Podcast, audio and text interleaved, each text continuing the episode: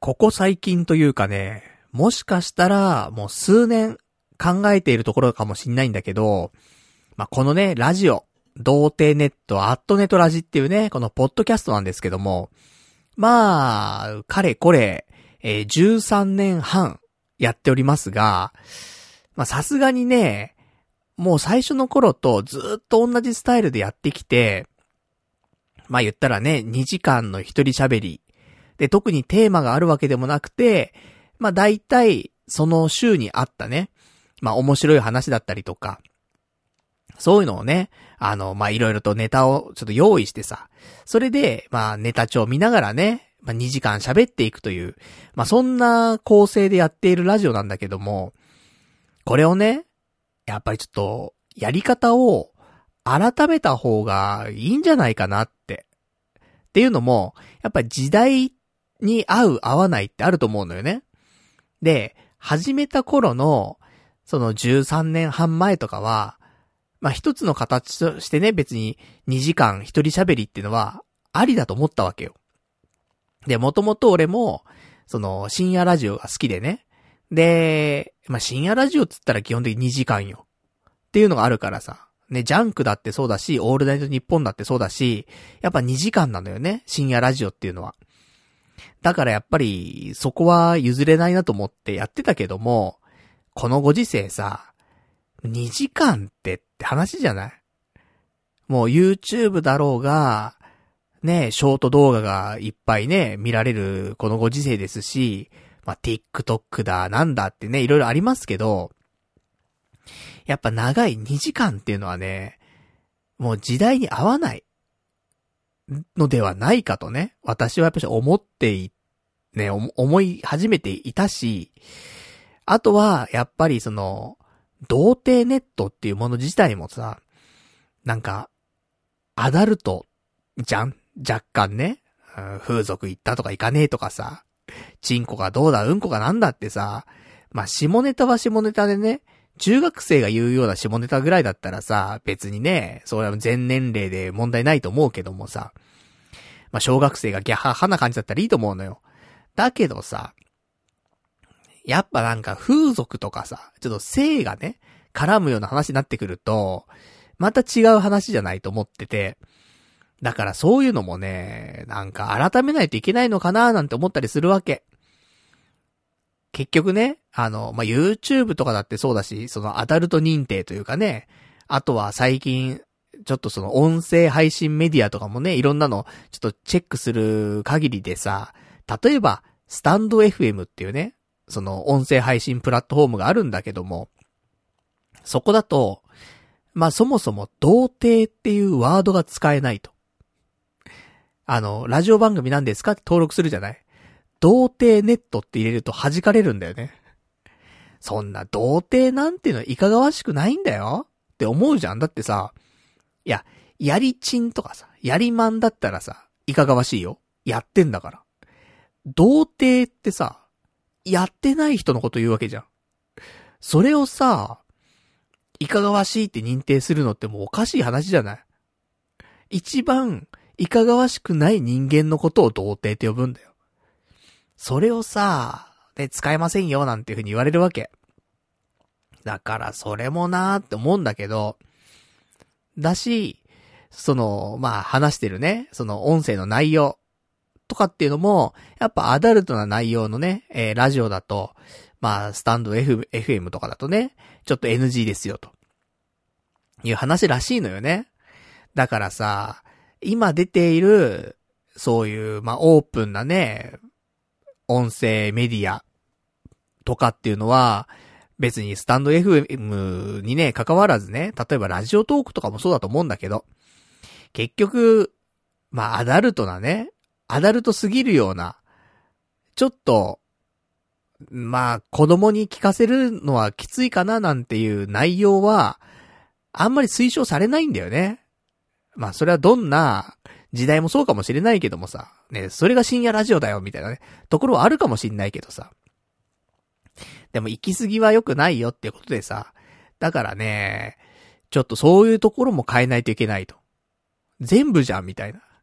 ラジオ名も変えないといけないし、話す内容も変えないといけないし、あとはね、その喋ってる時間もう長尺の時間っていうのも変えないといけないしとか、なってくると、もう、全部じゃんみたいなさ、思ってて。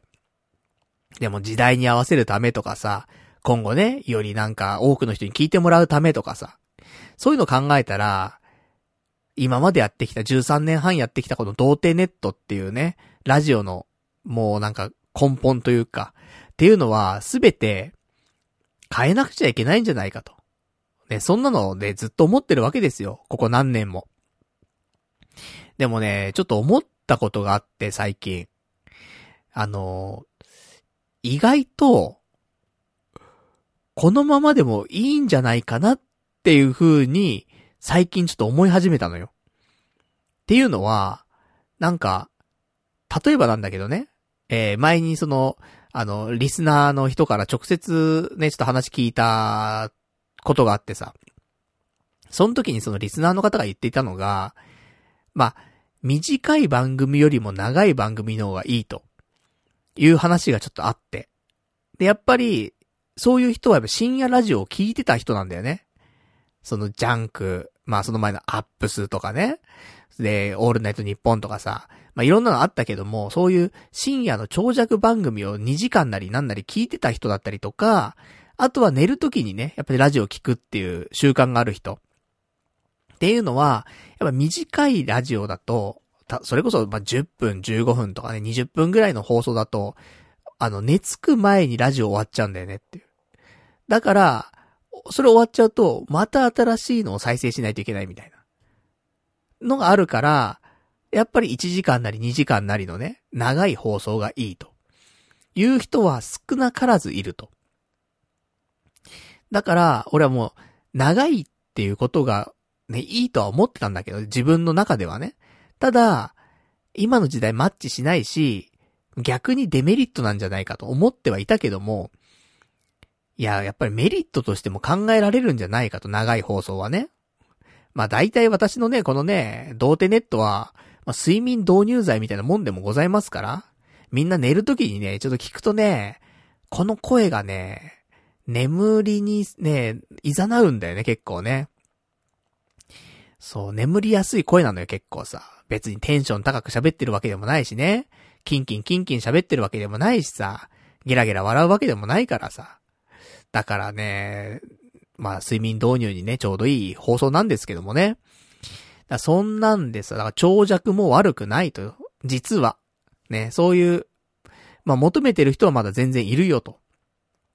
で、それと、じゃあ、あとはじゃあ、まあ、内容に関しては、まあ、これはちょっと変えないといけないかなと思う。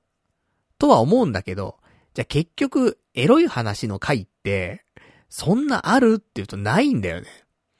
スペシャルウィークになって、なんか風俗行ってみましたとかさ、こんなところをね、なんか体験してみましたとかって話たまにするけど、それ以外、そんなにエロい話してないんだよね。エロいっていうかそのなんかね、その18金にかかるようなね、そんな話はしてなくて、本当は。イメージなんだよね。結構。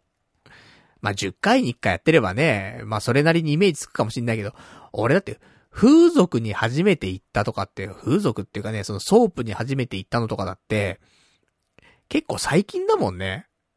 だって、俺池袋に住んでる頃に初めて行ったから、それこそなんか5、6年前とか、なんじゃないかなって思うのよね。そんなもんなのよ。もうちょっと前かもしんないけど、でも、ソープに行ったのなんて、まあ、最近だよ。言ってもね。30代も半ばの頃だよね。行ったのなんて。それからまあ30代前半かもしんないけど、でも、まあ言っても30超えて、ソープとかだったらね、遅いよねっていう範疇だからさ。だそんな感じなわけよ。だから、で、今週だってね、別に、ないよ、下ネタね。で、多分先週もなかったと思うし。先々週もなかったと思うんだよ。だから、あの、別に、なくていいんだよね。エロい話というか。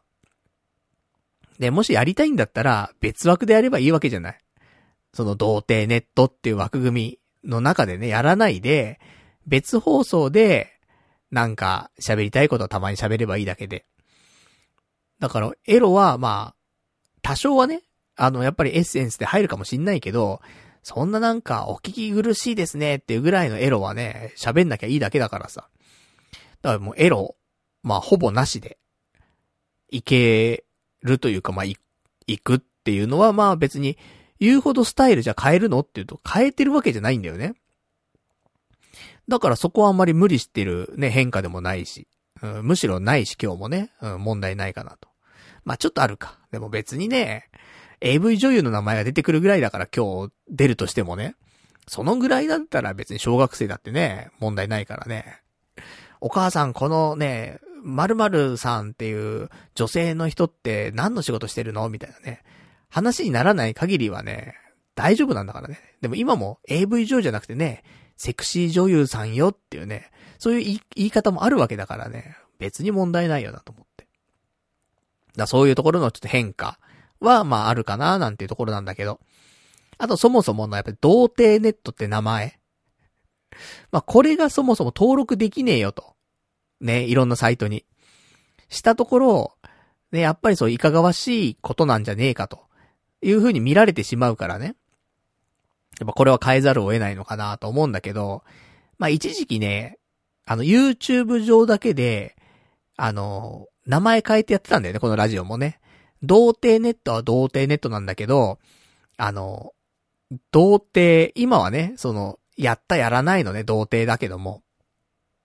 その一時 YouTube 上だけでは、あの、道のほどと書いて、ね、童貞。っていう、あの、高村光太郎さん、作、ね、えー、童貞。まあ、それと、あの、同じ名前のね、童貞ネットっていうのでね、ちょっとやってた時期はあるんですよ。やっぱりそういうね、いかがわしいと思われちゃうから。でも、本格的に、こっちに変えてもいいんじゃねえかなって、ちょっと思ってたりとかして。だってさ、で、全然違う名前にしたらいいじゃんってね。パルナイトの、ね、のらりくらりとにしたらいいじゃないってね。作ったはいいけど、ね、ラジオトークで3回ぐらい放送して終わってしまったラジオ番組だけど、みたいなね。のらりく、のらりくらりとなんてのはありましたけどもね、そんなサイトがね。そんな番組がありましたけども。まだそういう風に名前変えるって大きくね。でも一つかなと思ったんだけど、でもさ、あの、ここ13年半のさ、まあ、アーカイブが残ってるわけだよ、このラジオって。で、そこで、童貞ネットって毎回言ってるわけ。700回。700回分の童貞ネットって言っちゃってるだけに、ラジオ名変えるって、大変じゃん。新しいのにしちゃったら、じゃあ過去のラジオはさ、やっぱ別のラジオになっちゃうじゃない。でもこれが、あの、ラジオのいいところでさ、漢字はさ、変えられるんだよね。ラジオで漢字のこと別に言ってるわけじゃないからさ。あんまりね。童貞ネットってタイトルコールはするけど、別にどんな感じとは言ってるわけじゃないからさ。いや、そんな13年半前からずっとこの道のほどと書いた、ね、童貞でやらせていただいてますけどってできるわけじゃない。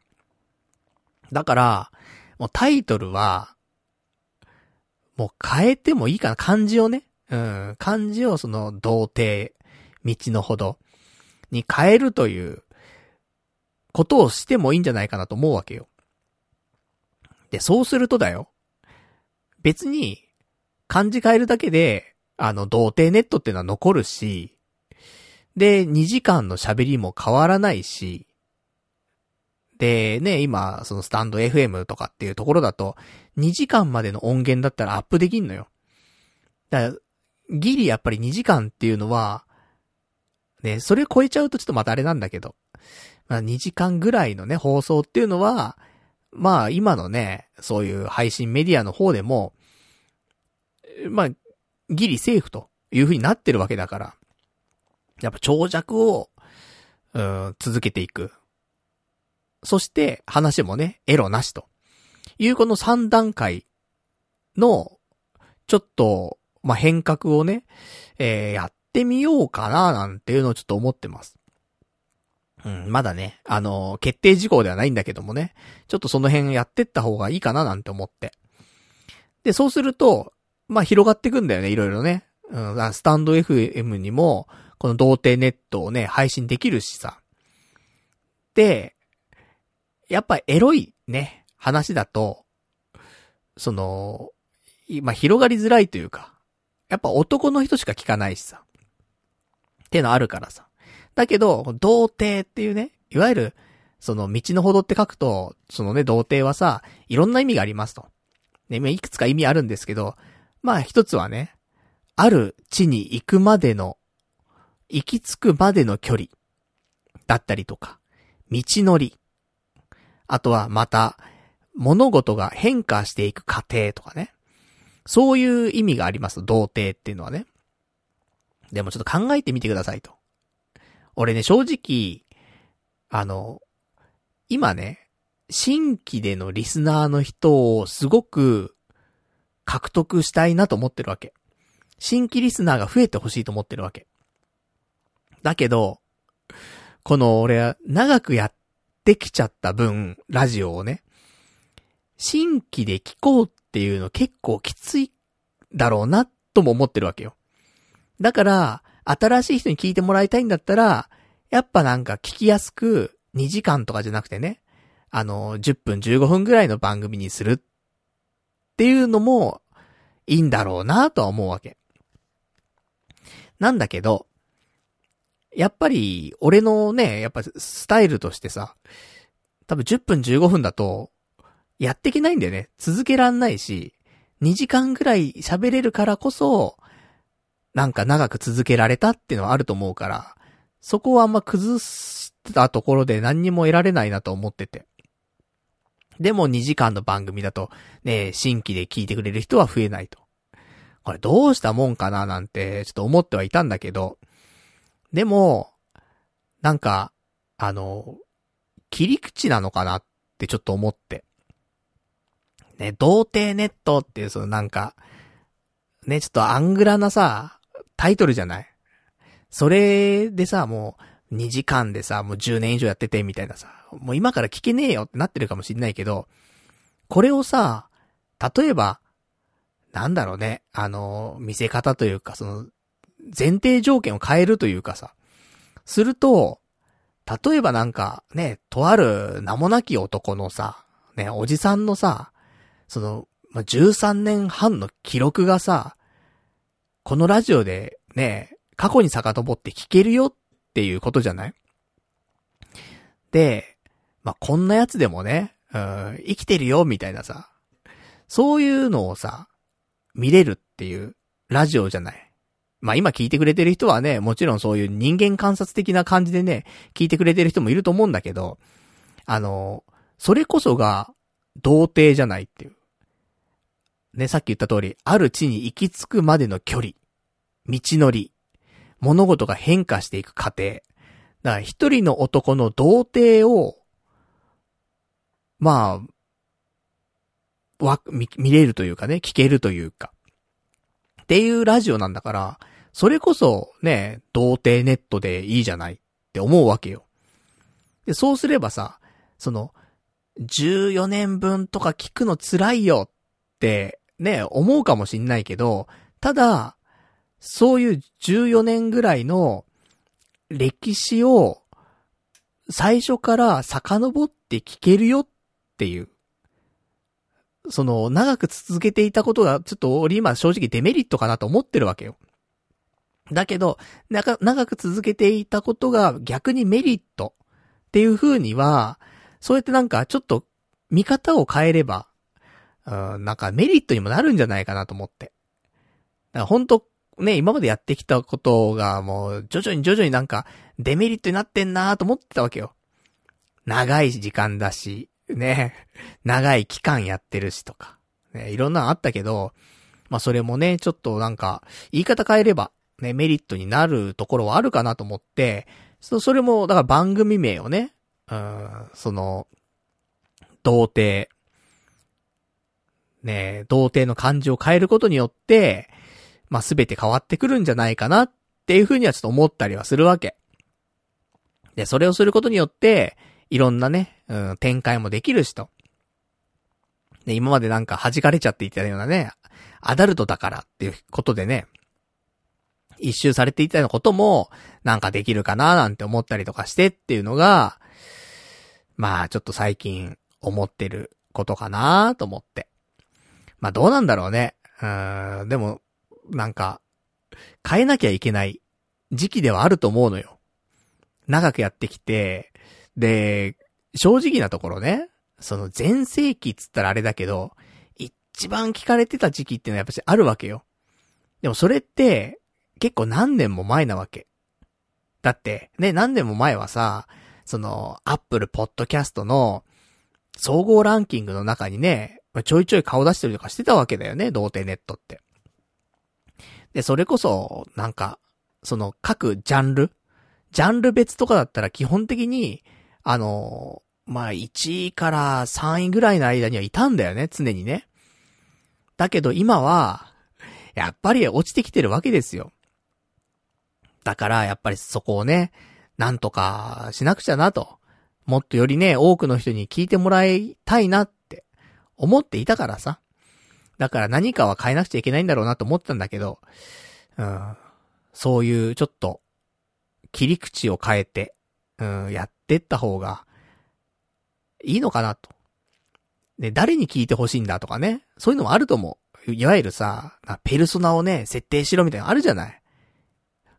ねちょっとお仕事とかで昔ね、なんかそんなことも、なんかやったことあったけどさ、ターゲットをね、作れとかさ、ペルソナ設定しろとかさ、なんかいろいろね、そんなの、まあ、何やるにもね、そうなんだよね。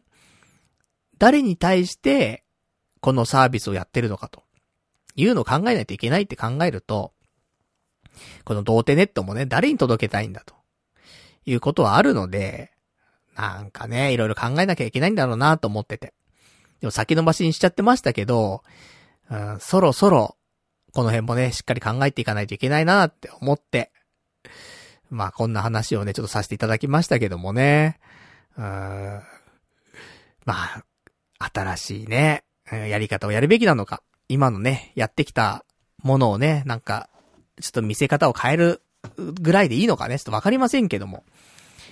まあちょっとラジオもね、よりちょっと力を入れてやっていきたいし、ね、多くの人やっぱり聞いてもらいたいし。で、それに付随して、例えばまた YouTube だったりとかもね、改めてやってみたいなって気持ちもあるわけ。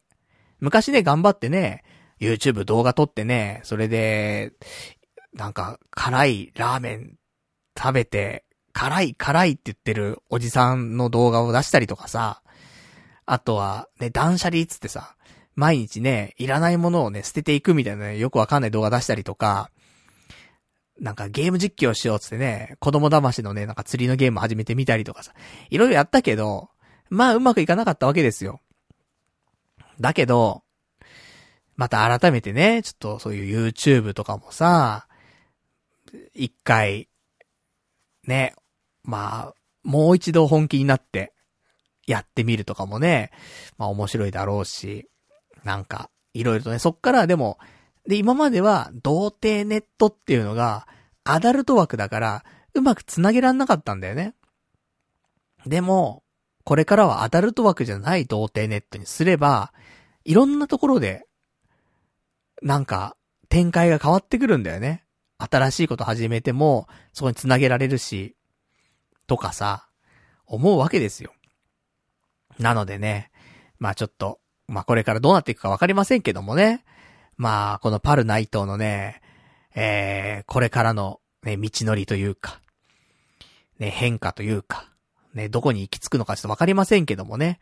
そんな童貞を、ね、皆さんにね、見せていけたらなと思っておりますんでね。まあそんな感じで今日もね、えー、ラジオの方やっていきたいと思いますんで、え、最後まで聞いていただけたらと思います。それでは今日もやっていきたいと思います。パルナイトの童貞ネットアットネトラジー。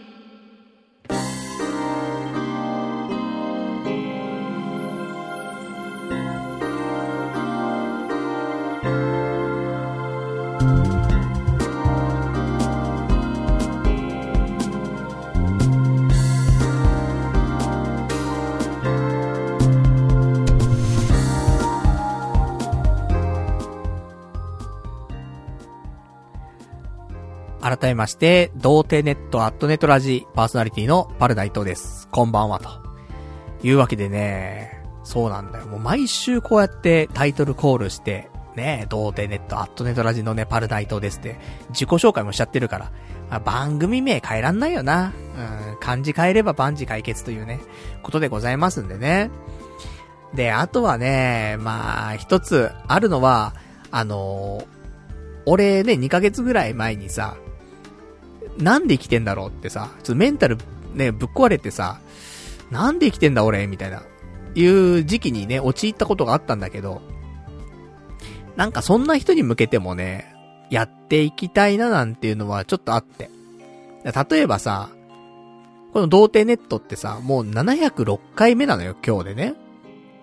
だから、まあ言ったら約、あの、なんていうの ?1 日1話聞いたとしても、もう約2年ぐらい毎晩ね、聞き続けないと、1日1話消費でね、もう約2年分ですよ。番組があるわけ。放送のね、回数があるわけよ。だから、なんか、生きてるのね、辛いなとかさ、あと、なんで生きてんだろうとかさ、なんか生きるのも死ぬのもあんま変わんねえなとかさ、なそういう風に思っちゃってる人とかさ、そういうね、なんかたまたま、そういうなんかメンタルの状態になっちゃってる人とかっていると思うんだよね。で、そんな人に、いや、こんなおじさんでも生きてるよと。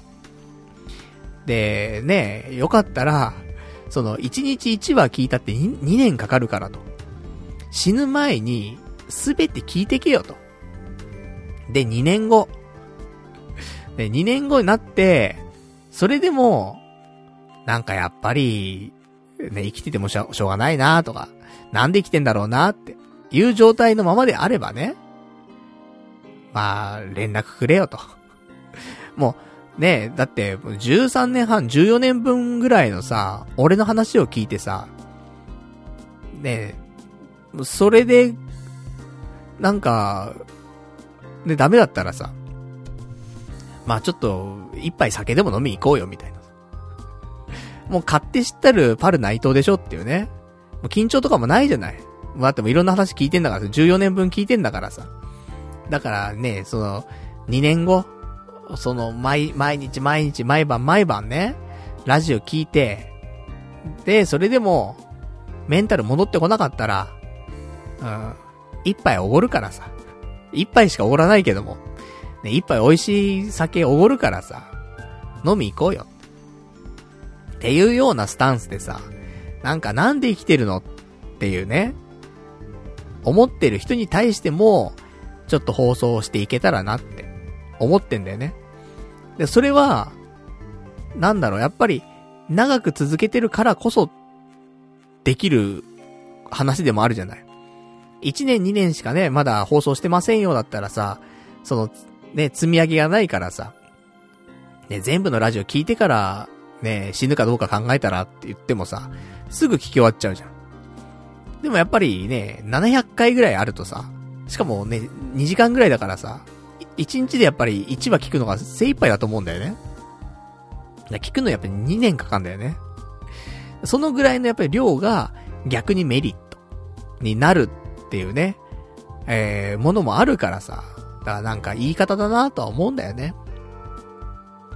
なんでそんな感じでちょっとね、これからやっていこうかなと思ってますんで、まあ、いつのタイミングで、あの、切り替わるかちょっとわかりませんし、結局切り替えませんってなるかもしんないけど、まあ、徐々に切り替えるとか一気に切り替えるのかわかんないけどもね。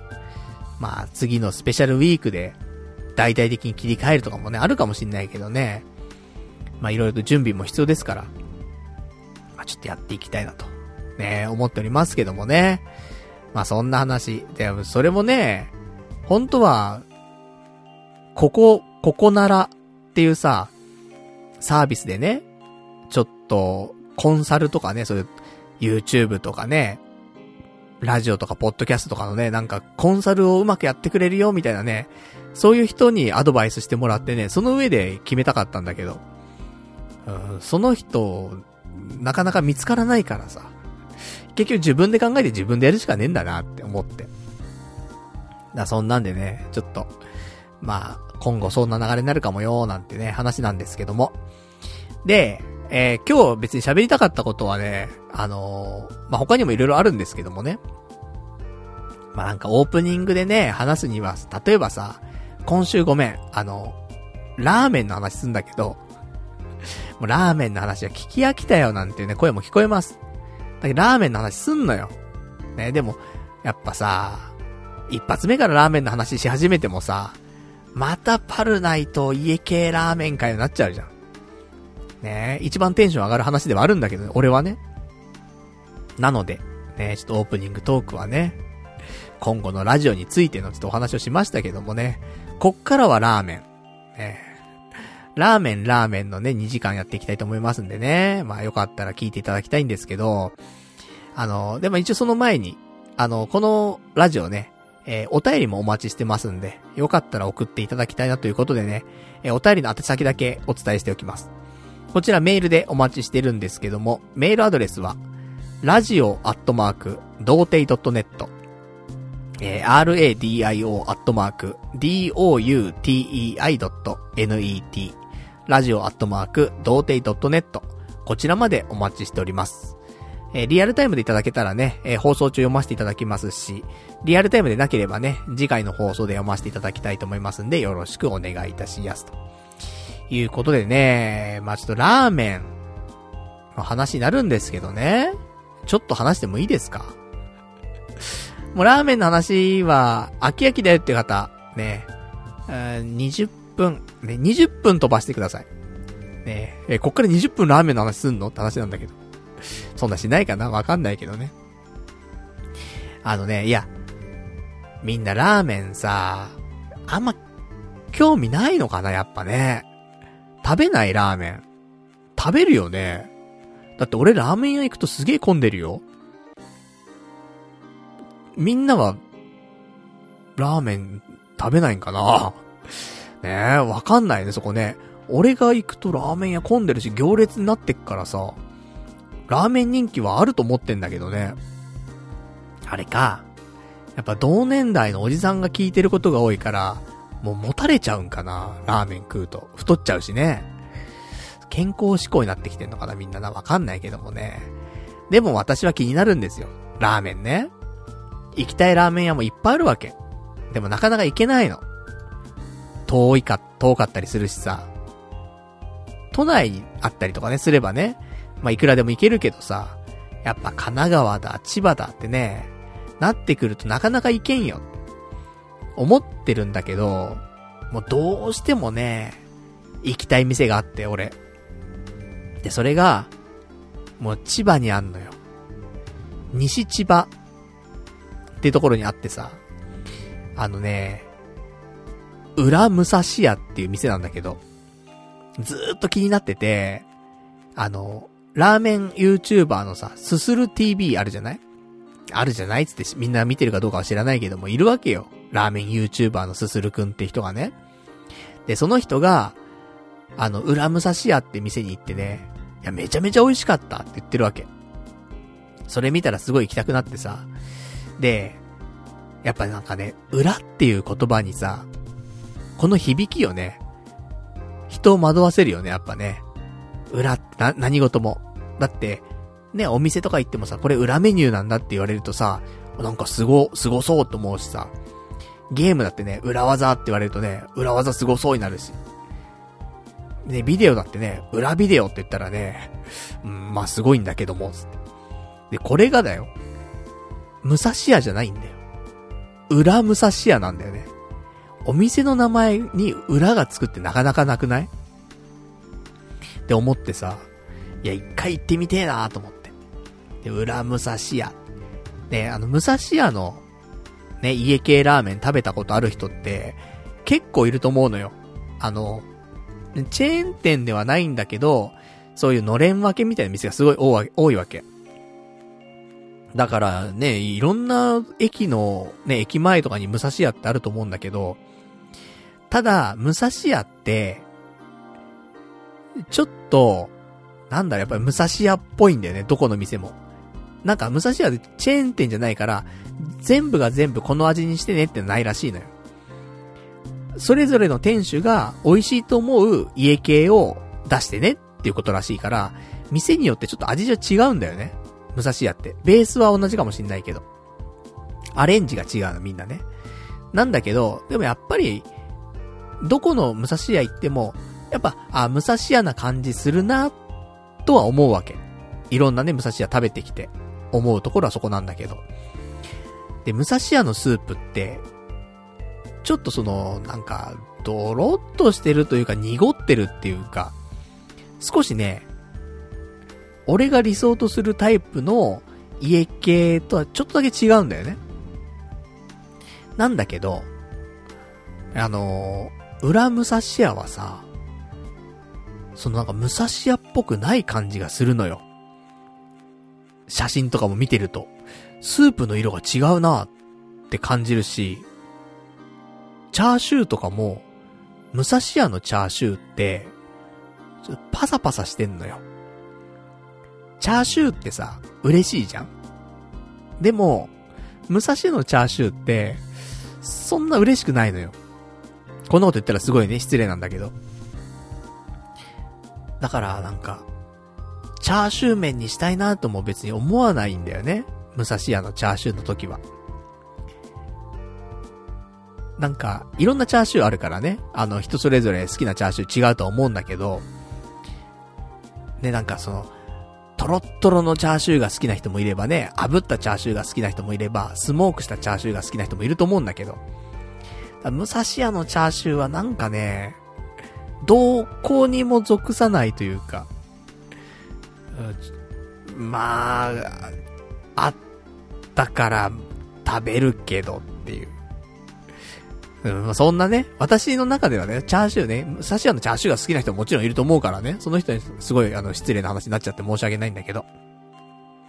っていうのがあったんだけど、いや、裏武蔵屋はチャーシューもね、うまそうなんだよね。なんか。いわゆる家系、直径系の家系のチャーシューっぽい感じすんのよ。写真で見る限り。うまそうだなーつって。でも遠いんだよ。西千葉。1時間半かかるんだよね。うちからさ。遠いなで小旅行じゃん、もうそんなのさ、と思って。でも、まあ、そろそろね、もう行きたい行きたいと思ってもう数ヶ月経ってるからさ。で、土曜日とかはさ、休みがね、俺ね、水曜日、土曜日が休みなんで、で、土曜日とかでも行ったらめっちゃ混んでると思ってっからさ。まあ、行くなら水曜日だなと思って。で、たまたま今週の水曜日が、なんか予定とかなくて何も。フリーだったのよね。だからこのタイミングで行くしかねえんかと思って。で、今週、裏武蔵屋、行って参りました、念願の。よかったね。ほんと行けて。まあ、遠かったやっぱりね。1時間半かかったからさ、もう小旅行でさ。だって家出たのが10時過ぎぐらいだよ。に出て、で、武蔵屋、裏武蔵屋着いたのが、11時40分だからね。まあ、11時オープンなんでね。で、まあ、お昼がね、やっぱ12時だから、速攻12時過ぎるとめっちゃ混みそうだなと思うからさ。できたらその前にね、つけたらいいなーなんて思ってたら11時半着いて。ほんともう駅から1分ぐらいのところに店はあってさ。が近くてすごい良かったんだけど。で、あのー、そしたら、店着いたらね、もう10人ぐらいかな、並んでんの。だ多分、ね、オープン時が結構並ぶとは思うんだけど。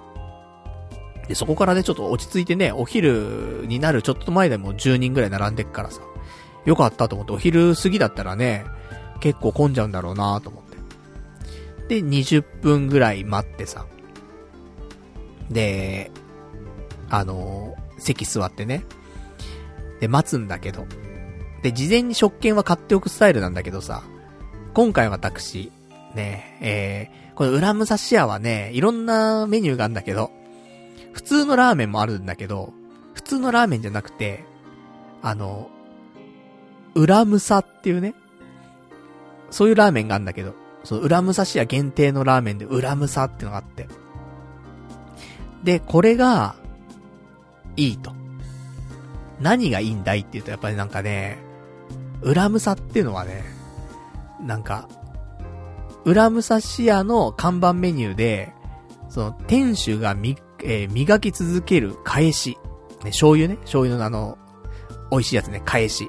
と、江戸時代から続く、老舗の醤油蔵の、えー、あ、返しには、ね、その店主が磨き続ける返しには、江戸時代から続く老舗の醤油蔵のものを使用していると。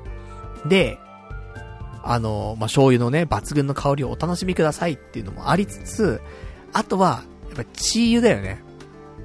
鶏の油。これもまたね、なんかふんだんに使われてんのよ。たまんないわけですよ。ねそんなわけでさ、あのまあ、期待しかないんだよね、裏武蔵屋。しかも、裏武蔵屋って、だから普通はね、その、例えばじゃあ、武蔵屋の人が、なんだろうね、その、ちょっと、裏武蔵屋でやってみます、みたいな感じじゃなくて、なんか、武蔵屋史上初で、その武蔵屋の店舗をそのまま、買い取ったんだって。買い取って独立したんだって。多分普通の武蔵屋やるってそういうパターンじゃないんだよね。やっぱその、のれん分けみたいな感じになると思うんだけど、そうじゃなくても店舗を買い取ると。いう方法でやって、だから看板は武蔵屋なんだけど、ね、あの、裏武蔵屋としてね、やっていると。いうことらしいんだよね。だからなかなかないんだけどさ。だから、あの、パッと見ね、あの、武蔵屋っぽくない感じのラーメンが出せるんだよね。っていうのもあると思うんだけど。で、今回私、あの、チャーシューもうまそうだったからね、えー、裏ムサ、チャーシュー、もも、で、えー、中サイズ。ね。で、えー、やっぱ中盛りだよね。を頼みまして。で、出てきましたよ。いや、うまそうだなとって。見た目がうまそう。そもそもやっぱり、あの、チー油がね、輝いてた。うん、たまんねえなと思って。やっぱチー油がね、肝よね。家系ラーメンって。チー油を感じられない家系ラーメンは、なんか悲しい。うん。って思うわ。チー油が浮いててなんぼな気はするわ。別に油多めにしろっていう話じゃないんだけど。チー油は輝いててほしい。っていうのをまず満たしてるわけ。普通のみ、武蔵屋は満たしてないわけ。ここは満たしてると。で、スープ飲むじゃん。やっぱ返しがね、やっぱこだわってるってだけあって、チー油と返しのハーモニーがいい。うまいなと思って。で、麺すするじゃん。うまいよ。あの太さもね、ちょうどいいし、ちょっと縮れてんのかな。で、あのー、腰もいいし、なんか旨味もあるし、麺うまいのよ結構。で、いいじゃんと思って。で、チャーシュー食べるじゃん。あの、まあ、スモークされたね、えっ、ー、と、まあ、桃の、ちょっと大きめなね、桃のチャーシューが入ってて。まあ、結構しっとりしててさ、美味しいわけ。武蔵屋っぽいチャーシューじゃないのあの、別に。入ってても入ってなくても変わんねえよ、このチャーシューじゃないのよ。入っててくれてありがとうって言えるチャーシューなわけ。で、ほうれん草。ね、ほうれん草もこだわってんだよね。美味しくないところのほうれん草はほんと美味しくないからね。ほんと土の味がするようなほうれん草を使ってる店もあるからさ、有名店でも。ここのほうれん草はちゃんとしたほうれん草。うん、美味しかった。ちょっと草っぽい感じはしたけど、その青っぽい感じはあるけど、あの、ほうれん草のいいところでもあるから、それがさ。まあ、さすがにね、あの、本当に美味しいほうれん草ってあるのよ。生ほうれん草。そこには勝てないけど、なんか、ちょっとまたベクトルの違う、うん、その野菜感のあるほうれん草というか、その青っぽい感じ、青臭さがちょっと残るほうれん草なんだけど、俺は結構好きなほうれん草。ということで、全体的にバランス良しでね、美味しい。うん。裏武蔵屋。見た目もね、もうキラキラしてるし、全体的に美味しい。ただ、一つ、あるとしたら、もしかしたら人によっては、後半とかね、麺がしょっぱいって感じる人はいるかもしれない。麺のその粉落としというかなんかね、その辺が、あのー、もしかしたらちょっとしょっぱく感じるっていう人はいるかもしんないけど、別に俺食べ終わった後になんかね、口の周りがヒリヒリするとかもなかったから。だから、その辺のバランスもね、あのー、いい感じなんじゃないかなと思って。まあ、人によってはね、しょっぱい方が好きだよって人いるから、ね、あの、パンチが効いてるとかね、言う人もいるからさ、一概には言えないんだけど、まあ、バランスよしと思って。だからなんか、ね、武蔵屋のラーメン。まあなんかやっぱり武蔵屋っぽいからなって、やっぱり家系の直系に比べたら少し違うよななんていう人いるかもしんないけど、裏武蔵屋は、いいんじゃない？うん、俺直系以外でおすすめできる家系ってどこって言われたら、まあ、裏武蔵屋入ってくるよね。3本の指に入る気がするわ。じゃあその3本の指のあと2本なんなのよって話なんだけどさ。どこだろうね？直径以外でね、3本の指入るところね。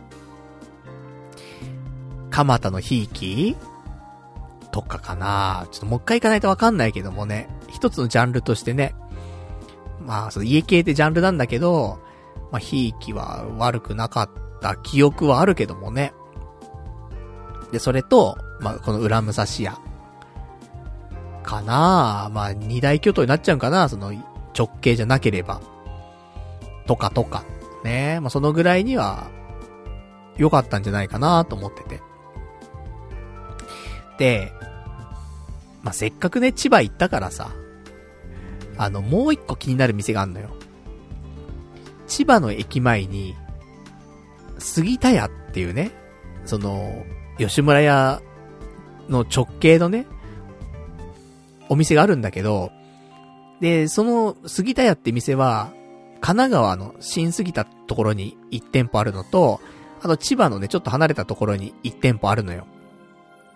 で、杉田屋があるんだけど、その杉田屋が、先日ね、えー、千葉の、千葉駅の駅前、まあ、駅前っても歩いてちょっと何分かかかるんだけど、駅前に、もう一店舗出したのよ。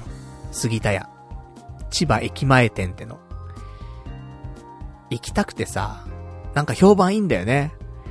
で、ちょっと行きたくて、でもなかなか行けないじゃん、千葉ね。でもさ、もう、今西千葉いるじゃんって。これいけんじゃねえかなと思って、この流れでと思って。だからもう家系ラーメンはしごって思うんだけど、ただ、その裏武蔵屋でさ、中盛りでチャーシューも増しちゃってるわけよね。結構お腹パンパンなわけ。で、そんな中さ、その冷静にラーメン食えないじゃん。お腹いっぱいの時に食べてもさ、そのポテンシャルわかんないじゃん。食ったところでね。これ美味しい美味しくないっていうのはさ、判断しにくくなっちゃうから。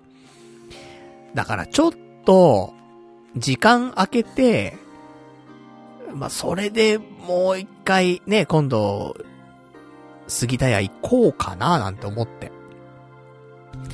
で、一応ね、千葉の駅前まで移動して、で、駅周辺ぐるぐる回ってさ、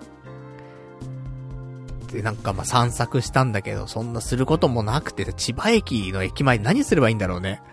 あんまなんかすることもなくて。で、カフェに入って、まあちょっと本読んだりとかね。まあちょっと時間潰して。で、なんだかんだいろいろ総合してね、4時間半ぐらいかな。時間潰しまして。まあもういいだろうと。お腹はそんなふい、空いてないけども、十分美味しくられ、ね、食べられるぐらいのね、腹具合になっただろうということで、その、千葉駅前店の杉田屋行ってさ、で、さすがにね、中盛りとかチャーシュー麺とかにしちゃうとね、あの、お腹いっぱいになっちゃうんで、普通に並盛り、頼みましてね。そしたらやっぱうまいね。うん、杉田屋うまい。正直、行ったことある人、まあ、いるにはいると思うんだよね。ただ、あの、これは人それぞれね、あると思うけど、俺は神奈川の杉田屋は、あんまりなの。おすすめはあんまできないの。あんまりっていうか、おすすめはできないのね。神奈川の杉田屋は。何度か行ったし、ついこの前も一回行ったんだけど、ちょっとおすすめは、できないかなと思うのね。ただ、千葉にある、ね、もともと千葉にあった杉田屋は、超おすすめできるわけ。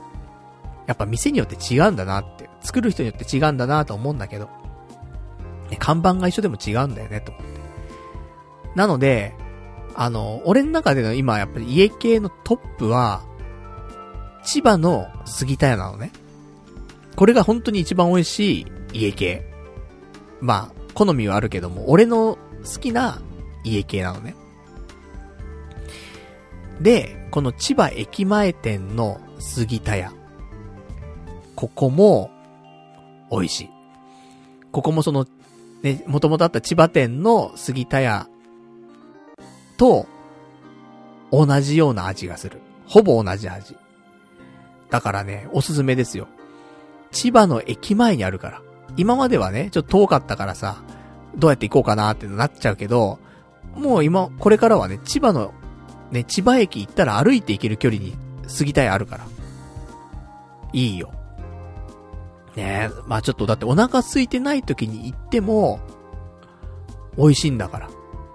これお腹空いてる時に行ってたらね、飛んでるよ、絶対。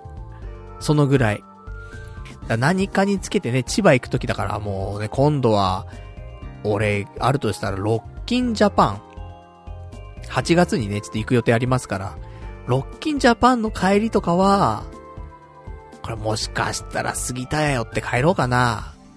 蘇我から、蘇我から千葉行って、千葉から、うちまでみたいな感じのルートで帰ればね、ちょっと、まあ一石二鳥でね、音楽楽しめてラーメン楽しめて最高みたいなところありますからね。まあそのぐらい良くて。で、美味しいだけじゃないのよ、この杉田屋が。駅前店の。店主の感じがいい。なんか、人が良さそうな、人が良さそうって言ったらあれだけど、なんか、人柄がね、出てる感じだね。うん、いい人な感じしてたわ、なんか。その、元気もね、すごいあるし、活気があって、すごく良くて、で、店がそんなでかいわけじゃないのよ。なん、だからこそ、そんな狭いわけじゃないんだけどね。狭いわけじゃないんだけど、広すぎないから、ちょうどね、店主がね、あの、店主の目が行き届くというか、いうサイズ感なのよ。だから、ね、他に働いてるスタッフの人がなんかちょっと、ね、あの、あまり、あの、適した行動をしてなかったとしても、すぐに気づけるんだよね。そういう、やっぱ、目が行き届いてるっていうのも、この店のすごいいいところで、で、一個ね、あったんだけど、あの、俺が、ね、あの、た、まあ、ラーメン頼んでてさ。で、ラーメンってね、いっぺんに何個も作るじゃない？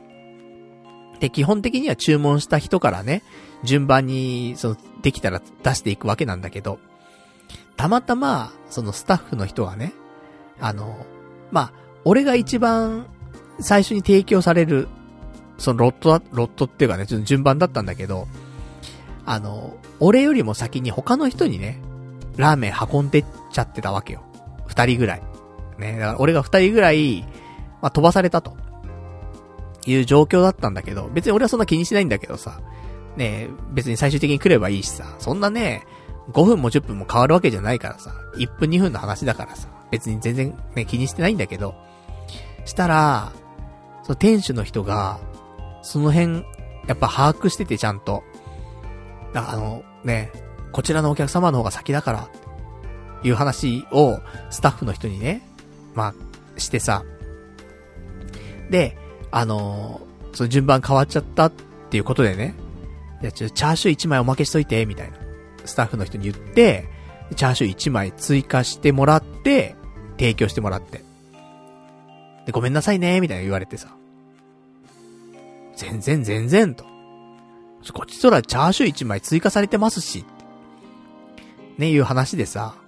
そういうところなんか、まあそれチャーシュー1枚追加してもらったの嬉しかったのってそういうわけじゃなくて、なんかやっぱ目が行き届いてて、で、それに対してすぐ対応できるというかさ、いうところが良かったし、そういう順番間違えちゃうスタッフに対しても、別になんか怒ったりとか怒鳴ったりとか絶対しないわけ。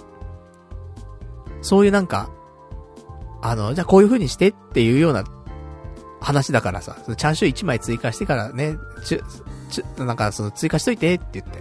で、提供した後でちゃんとフォローするっていうさ。だそういう店主も、あのー、なんだろう、気配りが、すごいし、ラーメンの腕もすごいし、っていうことでね、なんかすごく、いいじゃんと思って。で、杉田屋のラーメン食べて、食べちゃうと、正直なところ、さっき、ね、結構絶賛していた裏武蔵屋が、やっぱ、霞むわ。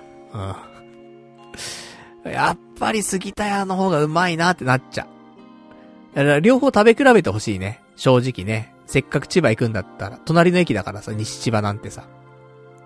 だから、ぜひ皆さん、あの、家系ラーメンのはしごにはですね、この裏武蔵屋からの杉田屋、もしくは杉田屋からの裏武蔵屋、どちらでもいいと思うんですが、あの、ぜひね、こんなになんか、家系のね、その直径と直径じゃないので、頂点をね、二分するような、そんなね、ラーメン屋が並んでるっていうか、近くにあるなんてことなかなかないからさ。ぜひ、あのー、行ってもらいたいね。千葉行く機会があったら。裏武蔵屋。ね、裏武蔵屋と杉田屋。まあ、もしくは、まあ、さっきのね、その、直径じゃないところでね、美味しいよなんていうところは、蒲田にある、ひいきってところがね、あるんだけど。まあ、ここで、もう、うんって感じであれば、神奈川だったらね、その、神奈川にさ、その末広屋っていうね、広が難しい感じのね、末広屋っていう簡単な感じの末広屋と、難しい感じの末末広屋があるんだけど、あの難しい方の感じの末広屋っていうのは神奈川でナンバーワンにうまいと。いう、あの、家系があるので、そしたら蒲田からだったらね、神奈川近いからさ。だから、まあ、神奈川パターンで言えばね、ひいき行ってからの、かな、蒲田のね、ひいき行ってからの、えー、末広屋。っていうパターンもありだね。神奈川だったらね。千葉だったらさっき言った通り、む、裏武蔵屋からの杉田屋。とか。まあ、そういうのをね、ぜひね、提案したいなと思ってます、私は。なんでよかった、本当に。今回行った2店舗ね。なんか、ね、有名なお店行ってもさ、これ別に家系だけじゃなくてもさ、美味しいよって言ってるものがさ、そうでもない時って多々あるじゃない。で、ラーメンとかも結構多いんだよね。評価高いのに、食べログの評価高いのに、なんか食べたらそんな美味しくなくて、みたいな。なんかカロリーだけ消、ね、消、なんかいっぱい摂取しちゃって、つって。だカロリーだったなーみたいななるじゃない。今回それないからさ、全く。なんで、あのー、結構おすすめだなと。思ってますんで、えー、よかったらね、気になってる方いらっしゃったらですね、ぜひちょっとこの辺ね、押さえておいていただきたいなと、ね、思いました。そんな、ね、ラーメンの話。まあ、20分ぐらい。もうちょっと喋ってっか、これな。うん。まあ、ちょっとだけ喋らせていただきましたけどもね。まあ、趣味がラーメンなんだから。正直、まあ、いろんな、ね、趣味がありますよ、私にもね。ただ、やっぱり一番好きなのはラーメンなんだよ。これは家系ハマる前からラーメンなんだよ。その時はね、油そばって時もあれば、つけ麺って時もあったし、ね、いろんなパターンがあるけど、結局俺ずーっとラーメン好きなんだよね。ね形は、味とか形は変えどもね。だからやっぱラーメンだな。あーラーメンしか勝たんってやつだな。そんなわけで、ねぜひちょっと、行く機会があったら。ね。まあ、千葉住んでる人をね、もしラジオ聞いてたらでも、千葉住んでる人はもう行ってるよな。多分。杉田屋、行ってないことないよな。もし行ってない千葉県民いたらね、明日、ね、ぜひ行ってください。あ、もう朝超早くからやってっから。多分 5, 5時とかからやってんの。そんな早くないか。5時からやってるよな、でもな。ね、朝ラーがあるからね。ぜひちょっと行っていただきたいなと思ってますけどもね。まあ、そんな、ね、もうラーメンの話ばっかりしてもちょっとあれなんですけどもね。一番私が好きな話。ね。一番私が好きな話がみんなが好きかどうかはわからないっていうね。ラーメンと、アニメと、釣りと、みたいなね。うんまあ、難しい話ではありますけどもね。まあ、そんな感じ。でした。で、えー、まあ、なかなかね、家系ラーメンはしごするなんてこともないけどもね、そんな初体験させていただきましたけどもね。だからなんか、食べてばっかだな。うん、ラーメン食ってラーメン食って、で、さらに今週、えー、なんか久しぶりに食べたいなと思って。あの、福神って知ってる？関東も関東で、しかもなんか都内とかしかないのかな昔は埼玉にもね、何軒かあったと思うんだけど、福神っていう中華屋さんがあって、中華チェーンみたいな。で、あの、日高屋みたいな店だね。定食があったりとか、ラーメンとかチャーハンとかあるような、あのー、お店なんだけど、日高屋って全国区かなちょっとわかんないけどもね。一応その、日高屋って、まあ、中華のね、あの、店がありますけど、あ、発祥はあの、埼玉は大宮なんでね、一応そこだけ押さえといてもらいたいんですけども。で、まあ、福神はね、ちょっと別なんですけど、まあ、福神っていうのもあるわけよ。で、あの、俺、西川口っていうね、埼玉県の西川口っていう風俗街があったんだけど、ここに住んでた頃があって、で、そこに、福神があったのよ。駅前に。で、その時はね、ちょこちょこ行ってたんだけどさ、福神好きだったんだよ、その時ね。あのね、特にチャーハンが好きで、美味しいのよ。美味しいのよっていうか、普通のチャーハンとは少し違うのかなわかんないんだけど、あのチャーシューが結構ゴロゴロ入ってんのよ、福神のチャーハンって。で、うまくてさ、で、西川口の店よく行ってたんだけど、ただやっぱりね、他の店舗で食うとね、そうでもなかったりすんだよね。そのチャーシューの入れ具合だったりとか、火加減だったりとか、やっぱり店によってというか、作り手によって、マニュアルが一緒だとしても、味がやっぱり変わるというか、ってのはあるかなと思うんだけど、ただまあまあ、ね、あの、福祉の中でもね、美味しいチャーハンを提供する店は、まあ、あるってね、ことでさ。で、好きだったんだけど。で、この前 YouTube で、その福神の特集し特集っていうかね、あの、福神を、なんかピックアップして、で、配信している動画があってさ。で、そのね、チャンネルは結構ラーメンとかをね、あの、よく、あの、取材して、で、動画にしてね、アップしたりするチャンネルだったりするんだけど、そこがね、福神を取り上げたのよ。で、その福神のね、やつを見てたら、なんかすげえ福神行きたくなって。で、今週ちょっと福神行ってきましてですね、チャーハン食べたのよ。うまかったね。その店はうまかった。なんかね、やっぱり火加減だねと思った。ちょっと、焦げるか焦げないかぐらいの火加減。やっぱ美味しくないところってね、火加減が弱いというか、火の入り方が弱いというか、もう完全焦げないんだよね。うん。焦げる手前にも来ないぐらいの火加減なのよ。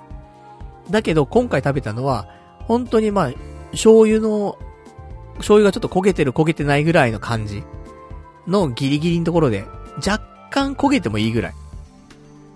ぐらいの香ばしさがあって、いや、うまかったんだよね、と思って。で、福神がいいのは、なんかその定食だったりとかチャーハンとかね、そういうものにあのスープつくじゃん、中華スープ。あのスープって正直いらないじゃん。いる？みんな。いらないよね。卵スープとか来てもさ、中華スープ来てもさ、まあ、あるから飲むけど、みたいな。あってもなくてもじゃん。でも、福神は、プラス100円することによって、お供ラーメンっていうのにね、あの、クラスチェンジすることできんのよ。で、お供ラーメンって何かっていうと、本当になんか、もやしだけが入ったスラーメンみたいな感じなんだけど、それにできんのね。だからそれもまた良くてさ、だからチャーハンにね、あの、スープ作るんだけど、それお供ラーメンに変えてね、食ってさ、炭水化物のね、ほんとコラボレーション。チャーハンとラーメンっていうね、最強のね、コンビだったんだけど、それ食べちゃってさ。まあ、うめえなと思って。まあ、ちょっと福神な、都内結構あるけど、うん、美味しい店がな、難しいんだよな。火力のな、すげえ出てる店かどうかってのは判断つかないからあれなんだけど。まあ、ぜひ、あの、ここの福神どうかななんてね、あればね、聞いてもらえると、多分調べられる気がするんでね、あの、気になった方。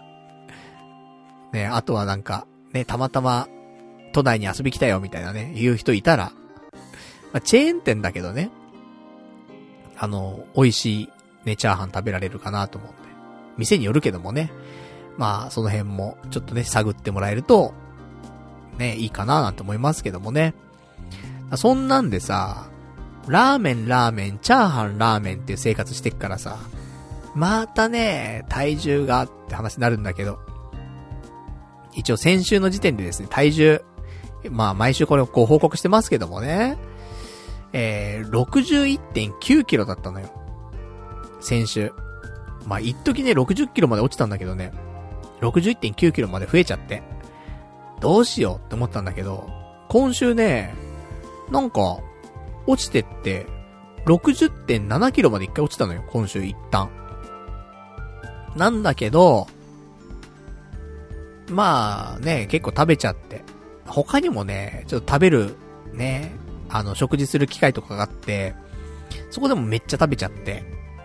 で、結局、今週、えー、さっきご飯食べた後に測ったら、61.5キロでした。先週より0.4キロ落ちてるね。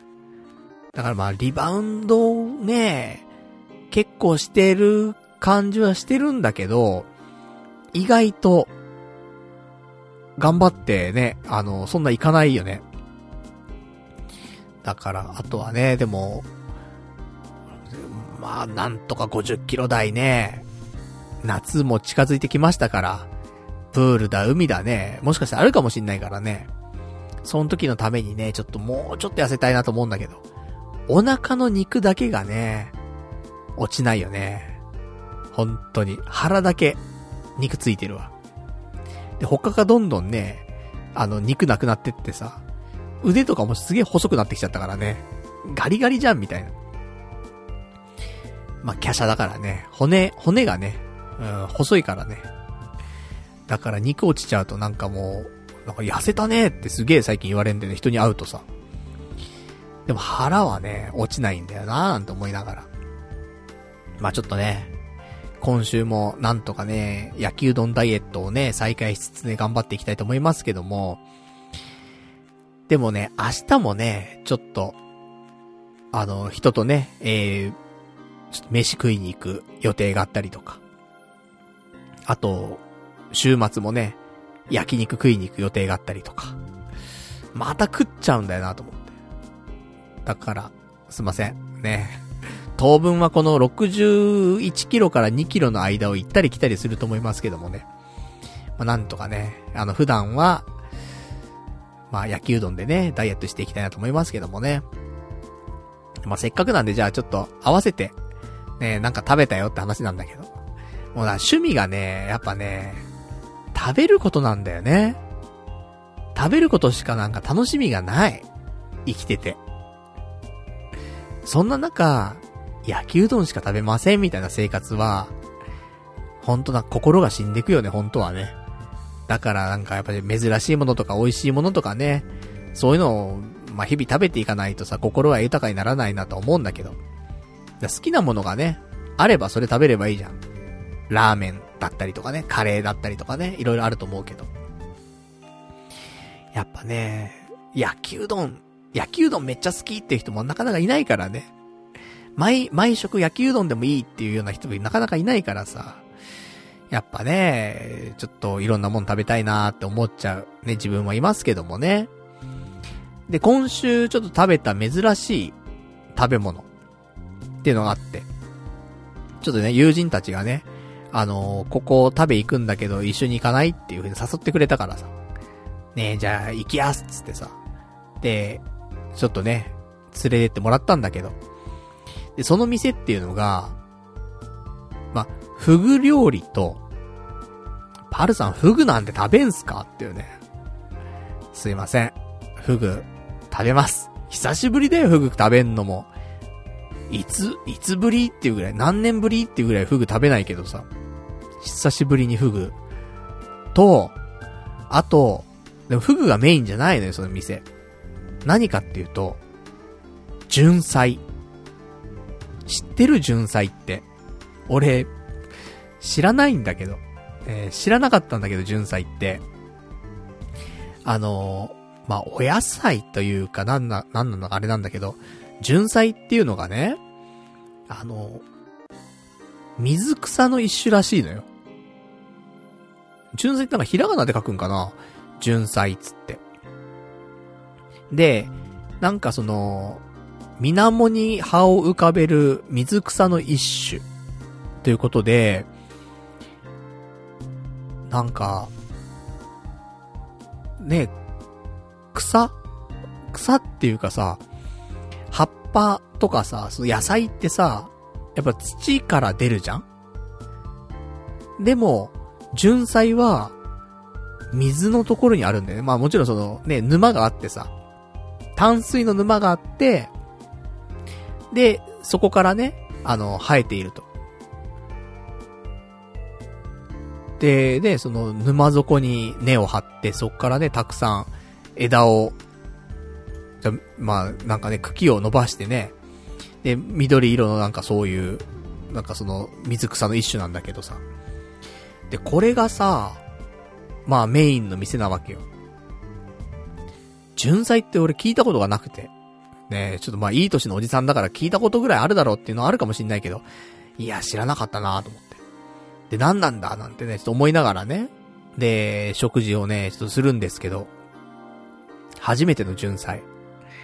なんかね、酢味噌あえの純菜から始まったんだけど、ぬるぬるなんだよね。え、こんなぬるぬるしてんのっていうぐらいぬるぬるの、あのというか、葉っぱというかなんかね、そういうやつでさ、純菜ね。で、食べるじゃん。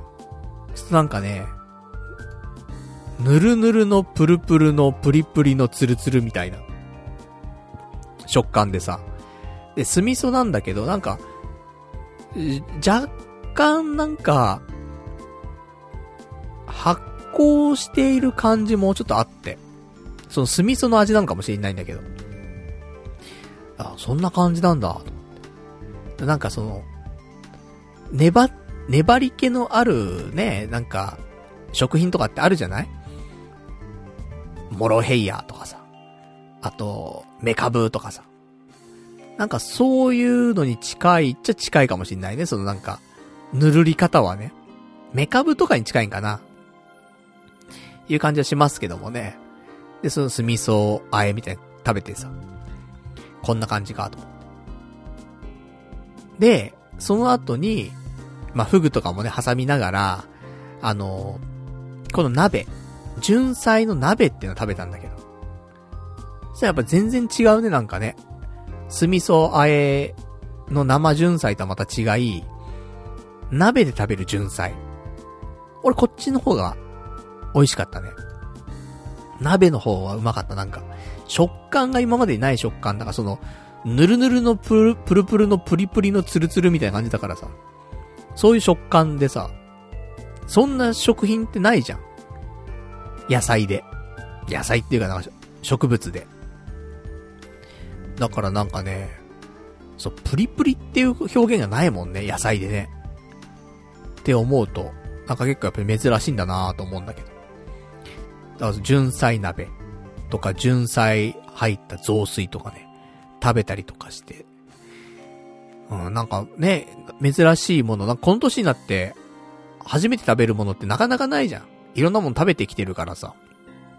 そんな高いもの食べてなくてもさ、食品っていう部分ではさ、例えばさ、ね、めちゃめちゃ高い寿司屋は行ったことな、なくても、ね、ピンキリではあるけど、マグロ自体は食べたことあるよとかさ。ね、そういうのあるから、食材で食べたことないってものなかなかないと思うんだけど、この年だって探そうと思っても。でも、純菜は初めてだったからね、そういう経験できたのは良かったなって。で、美味しかったしね。あともちろんフグもうまかった。ねえ、いいよね。たまには、こういうね、焼きうどんばっかりの生活が続いてましたから、たまにはこういうね、ちょっと贅沢な食事もね、必要かななんていうことでさ。やっぱ食事がね、一番よ。食事が死んでたら、感情も死んじゃうからね。うん。たまには、毎日じゃなくてもね、たまには、月に一回ぐらいは、美味しいものをね、食べるっていうことでね、生きがいを感じるのはね、一つの方法じゃないかなと思いますけどもね。で、そんなんで。で、その後食べ終わった後ね、ちょっと帰ろうかなと思ったんだけど。まあ、みんな二次会行くって話になったから。じゃ、ちょっとだけ、俺も、ね、行こうかなと思って。で、二次会行って。で、ちょっとバーに行ってさ、ハイボール飲んじゃって。ねえ、美味しかったね。もう酒やめなよって。そのね、前回、ね、ちょっと放送でね、第705回、あの、ドロラジのね、ポッドキャストやってるそのドロラジの皆さんと、ね、その愉快な仲間たちと一緒にね、えー、俺の家でね、ホームパーティー、宅飲みをしたっていうね、お話ししたんですけど、その時私ね、結局、記憶をなくしてんのよ、飲みすぎて。まあ、詳しい話はね、ぜひね、あの、先週の放送を聞いていただきたいと思うんですけど。だからさ、お酒ね、ちょっと怖くて。うーん。そんな記憶なくしてね、その次の週とかだからね。だそれで酒をまた飲むのかっていうとね、怖いなと思ったけども、まあ、セーブしながらね、うん、飲みまして。美味しくね、いただきましたけどもね。ヒレ酒とかもあったからね。フグのヒレの、ヒレ酒とかね。たまにはいいでしょう。ねえ。で、そんなんでさ、あとぜひさっきちょっと出たね、あの、ドロラジと愉快な仲間たちとのね、ホームパーティー、宅飲みについては、あの、結構ね、どうだろう。俺の周りでは好評でした。久しぶりの神会なんじゃないですかと。いう話をいただいたりもするんで、あの、今、ツイッターの方でも、あの、今日、なんだろう、一番上に固定して、ね、えー、その放送回貼ってあるので、まあ、ね、なんか最近、聞いたり聞かなかったりしてるっていう人いたら、ぜひあの、705回の放送は結構面白かったという、ね、お話いただいてますんで、聞けるんじゃないかしらと。ね、おすすめできる回なんじゃないかなと思いますんでね。ぜひ705回のね、えー、放送の方もね、チェックしていただきたいなと思ってますけどもね。そんな、ね、感じで、まあなんか、飲んだり食ったり飲んだり食ったりな生活してますけどもね。やっぱりなんか、ちょっと飲みすぎちゃったんかな。あの、深夜ね、えー、ちょ、ちょっとだけ一口ゲロをするっていうね。一口ゲロした瞬間に飲み込んじゃってなんか苦い目、酸っぱ苦いみたいなのちょっとしちゃいましたけどもね。飲ん、飲んでも飲まれるなって話なんだけどさ。なんかね、飲んじゃうよね。で、明日もね、そうやって、人とね、食事に行くので、まあ、食事という名の飲み会だからね。まあ、酒も飲むしね、多分ね。ほどほどにはしないとなと思ってますけども、また酒を飲むと。で、週末も焼肉行くよって言っても、酒は入るよね。焼肉の後また二次会で飲むんだよね、多分ね。酒を飲むんだよね。うん、飲んでばっかだなと。でもまあ、それが終わると、また当分そういうなんか、飲み会とかの予定はあんまない状況にまたなるんでね。急になんか、そのコロナも落ち着いてみたいなさ、ところがあって、まあまだね、その、なんか2000人ぐらいはね、感染してるんだろうけど、一時よりはね、なんか少なくなってね、ちょっとみんなで集まろうよみたいな話がちょいちょい出てきてね、なんか、毎週ね、いろいろと、お酒を飲む機会がね、増えてましたけども。まあ別に来週からはね、うん、特にそんなこともないと思うんでね、うん、まあ今ちょっと、そういう飲み会ラッシュがね、年末でもないのに熱続いているというね、そんな感じでございますけどもね。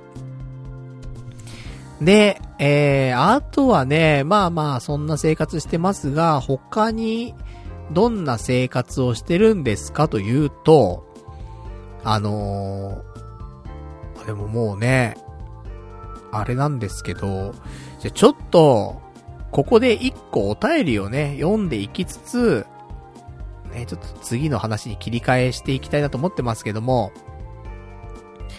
えー、じゃあラジオネーム、えー、匿名希望さん。パルさんこんばんは。ね、匿名希望です。ラーメンだろうとなんだろうと、外に出る理由を作るっていうのは大事ですよね。家にこもりっきり、えー、こもりきってても、えー、うつうつとしてしま、してきてしまいますし、裏武蔵のチャーシューは、えー、ひいきに似てましたか？食べ応えのあるスモーキーなチャーシューと、えー、おっしゃっていたので気になりました。また、最近、蒲田はラーメンができまくっていてとても熱いです。えー、最近は、カンニアの2号店もできましたし、えー、これなんていうの大気屋っていうかな？大気屋という家系も出てきまし、えー、来ましたし、えー、個人的におすすめのラーメン、ラーメン屋は、えー、椿三条ラーメンのラーメン純です。また、蒲田に遊びに来てくださいねっていうね、お便りいただきました。ありがとうございます。ラーメンフリークリスナーがいたぞ。ね。なかなかね、あの、いないからね、嬉しいですね、ほんとね。ラーメンの話ができる人がいるってことだけでもね、嬉しいんですけど、そうだね、ひいきの感じにチャーシューもまあ似てる、は似てるかな。ひいきのがもうちょっと、スモーキーな感じはしたね。裏武蔵屋はそんなスモーキーな感じしなかったのよ。言うほど。うん、そのスモーク感が鼻から抜けるぐらいのスモークさはなくて。だから、まあ、そこと比べるとね、ちょっと違うんだけど。でも十分、ね、あの、美味しい、食べ応えのある、うん、チャーシューではございましたね。で、蒲田はね、ラーメン激戦区。だよね。やっぱ勘にや。家系ね、その、吉村屋直系のね、家系で、勘にやっていうのがね、ありますけど。でもこの勘にやはね、俺は嫌いじゃないんだけど。まあ、一回しか行ったことないからね、評価はできないんだけど、あんまりね。ただ、なんか、あの、勘にやで意見分かれる人っているんだよね。その、吉村屋直系ではあるんだけど、勘にやは、ちょっと違うっていう人もいたりするんだよ、中に。だから、もう一回ね、俺はカンニアをね、蒲田店行ってね、確かめたいなと思ってるんですけど。他にもこの大気屋うん、大きいに輝く家？家なのか、その、家屋の家なのかわかりませんけど、大気屋。行ったことないね。ここも、ここ何系なんだろうね。何系で家系なんだけど、その、系、系統っていうの？流派っていうのね、その辺もね、ちょっと調べないといけないですしね。で、あと、ツバメ三条ラーメン。ラーメン純。これがおすすめだということですね。なんだ、ツバメ三条ラーメンの、ちょっとわからないんだけど。ラーメン純。ね、でもこういうラーメン知識がある人が、ラーメン純っていう言葉を言うってことは、ちょっと特別なんだろうね。気になります。じゃあ、今度、蒲田行ったら、またラーメンはしごかな。うん。ひいき行って、カンニ屋行って、大気屋行って、ラーメン順。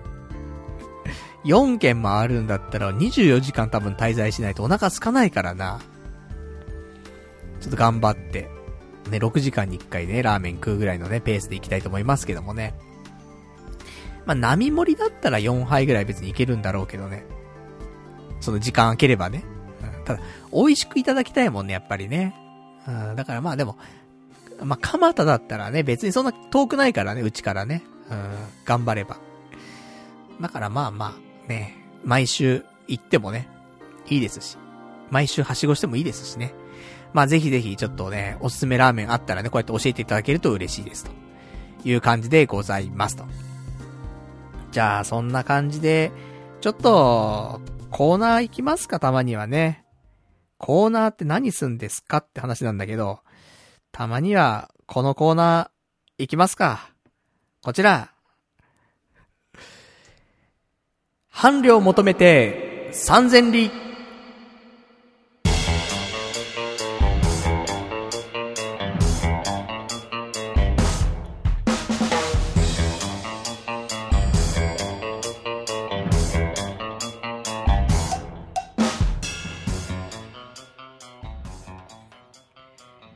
こちら久々にやってまいりました。ね、コーナー、大人気コーナー。ね、こちらの伴侶を求めて3000里というコーナーございまして、これ何なのっていうと、あの、私ね、今年掲げてます一つの目標として、結婚するってのあるんだよね。まあ無謀なね、あの目標ではあるんですけどもね、彼女もいないし、もうね、10年以上彼女もいないし、もうね、そういう候補のね、人もね、全然できたこともないんですけど、でも、今年、私は、結婚すると。まあ、そのぐらいの勢いで動かないと、もうダメだと、思って。で、ねそのケツに火作るの遅いんじゃないのってあるかもしんないけど、やっぱね、41。結構、ギリのギリのギリだと思うんだよね。で、42、43になった時に、もうちょっと辛いぞってなるわけよ。まだ40代前半っていうくくりになるかもしんないから、まあ、ギリギリのギリギリのギリギリのギリ、あるかもしんないけど、まあ、40超えた瞬間から、もうやばいぞ感はすごくて。で、もうある程度もう、決意を固めないといけないなっていうところで今年、41歳っていうね、この年で、結婚だと。いうことでね。で、まあ、婚活だ、なんだっていうのを、やったらですね、えー、まあ、ご紹介していくコーナーとしてね、伴侶を求めて3000里という、まあ、道のりはね、結構長いですけどもね、3000里がありますからね。でもまあ、いつか見つかるだろうと。ね、頑張ってね、そうやって歩んでいけばさ。っていうことでね、ちょっとやっておりますが、あのー、しばらくこのコーナーお休みしておりました。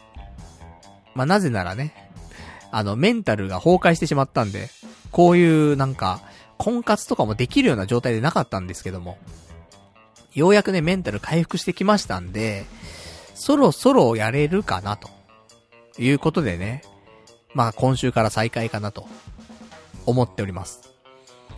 で、再開するにあたって、まあ、何から再開しようかなって話なんだけど、あの、今もね、一応マッチングアプリとかはね、入ってるの。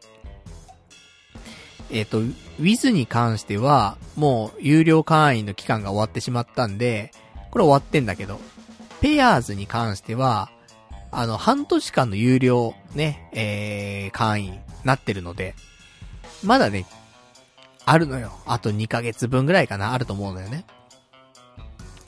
じゃあマッチングアプリでね、あの、マッチングして会ってきたのって言うと。まあ、それもなかなかハードルが高いと。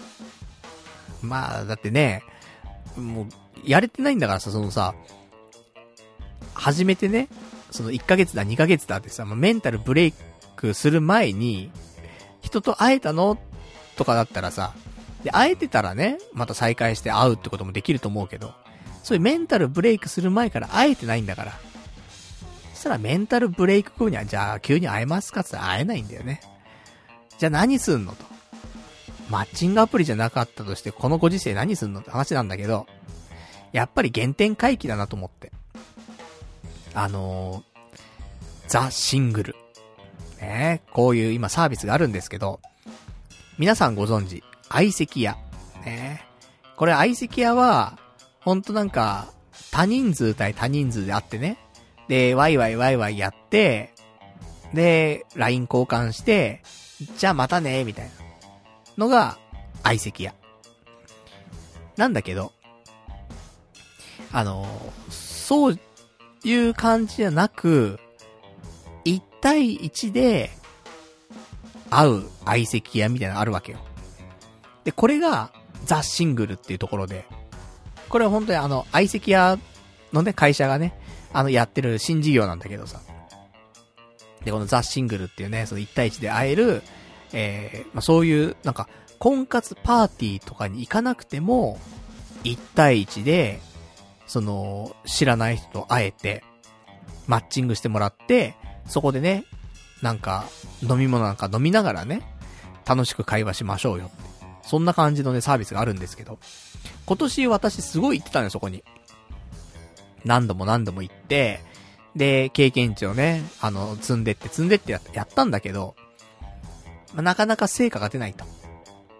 で、一旦、ザ・シングルをやめて、マッチングアプリをね、ちょっと始めて、で、その後メンタルブレイク来て何もしないという感じになってしまったんですが、うん、ここは原点回帰のザ・シングルということで、えー、予約をしましてですね。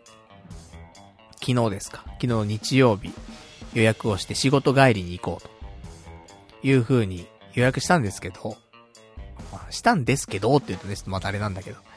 やっぱ仕事、ねえ、まあ、仕事のね、お昼休みのタイミングでね、予約したの。で、夜ね、あの、仕事終わった後で予約したんだけど、やっぱ仕事中とさ、仕事終わった後ってさ、メンタルの状態また違うじゃん。まあ、なんか疲れちゃったなーとかさ、なんか今日もちょっと仕事あんまりだったなーとかさ、落ち込んじゃってるなーとかさ、婚活とかしてる場合じゃねえよってなったりするじゃない若干その日はそんな感じでさ、予約はしたけどどうしようかなみたいな。キャンセルしようかななんて思ったんだけど、でもやっぱね、ちょっと頭によぎるのは、このラジオでさ、久しぶりにね、やっぱりラジオの方でも、婚活についてね、やっぱお話ししたいし、メンタルもね、ちょっと復活したよなんていうね、そういう証明でもあるじゃない？だから、行くかと思って。で、ちょっと重い腰を上げてね、行ってきました。ザ・シングル久しぶり。何ヶ月ぶり？?3 ヶ月とか4ヶ月ぶりじゃないと思うんだけど。今年のね、1月2月ぐらいはね、よく行ってたんだけど、そっからね、行かなくなっちゃって。なんですが、久しぶりに行って参りましたということでね、で、えー、まあ、一人目。今回二人、あの、マッチングしていただきまして。で、あの、一応ザ・シングルの仕組みというか流れとしては、あの、マッチングするまでは一人でね、待機していて、で、マッチングしたら、あの、その子と20分お話をするっていうね、感じ。で、あの、専用のアプリがあるんで、で、別れた後ね、もしその人いいなと思ったら、まあ、なんか LINE 的な感じでね、そのメッセージのやり取りとかをして、で、LINE 交換してもいいよって人がいたらね、まあ、そういう話をしてって、交換するとか。そういう流れっぽいんですけどもね。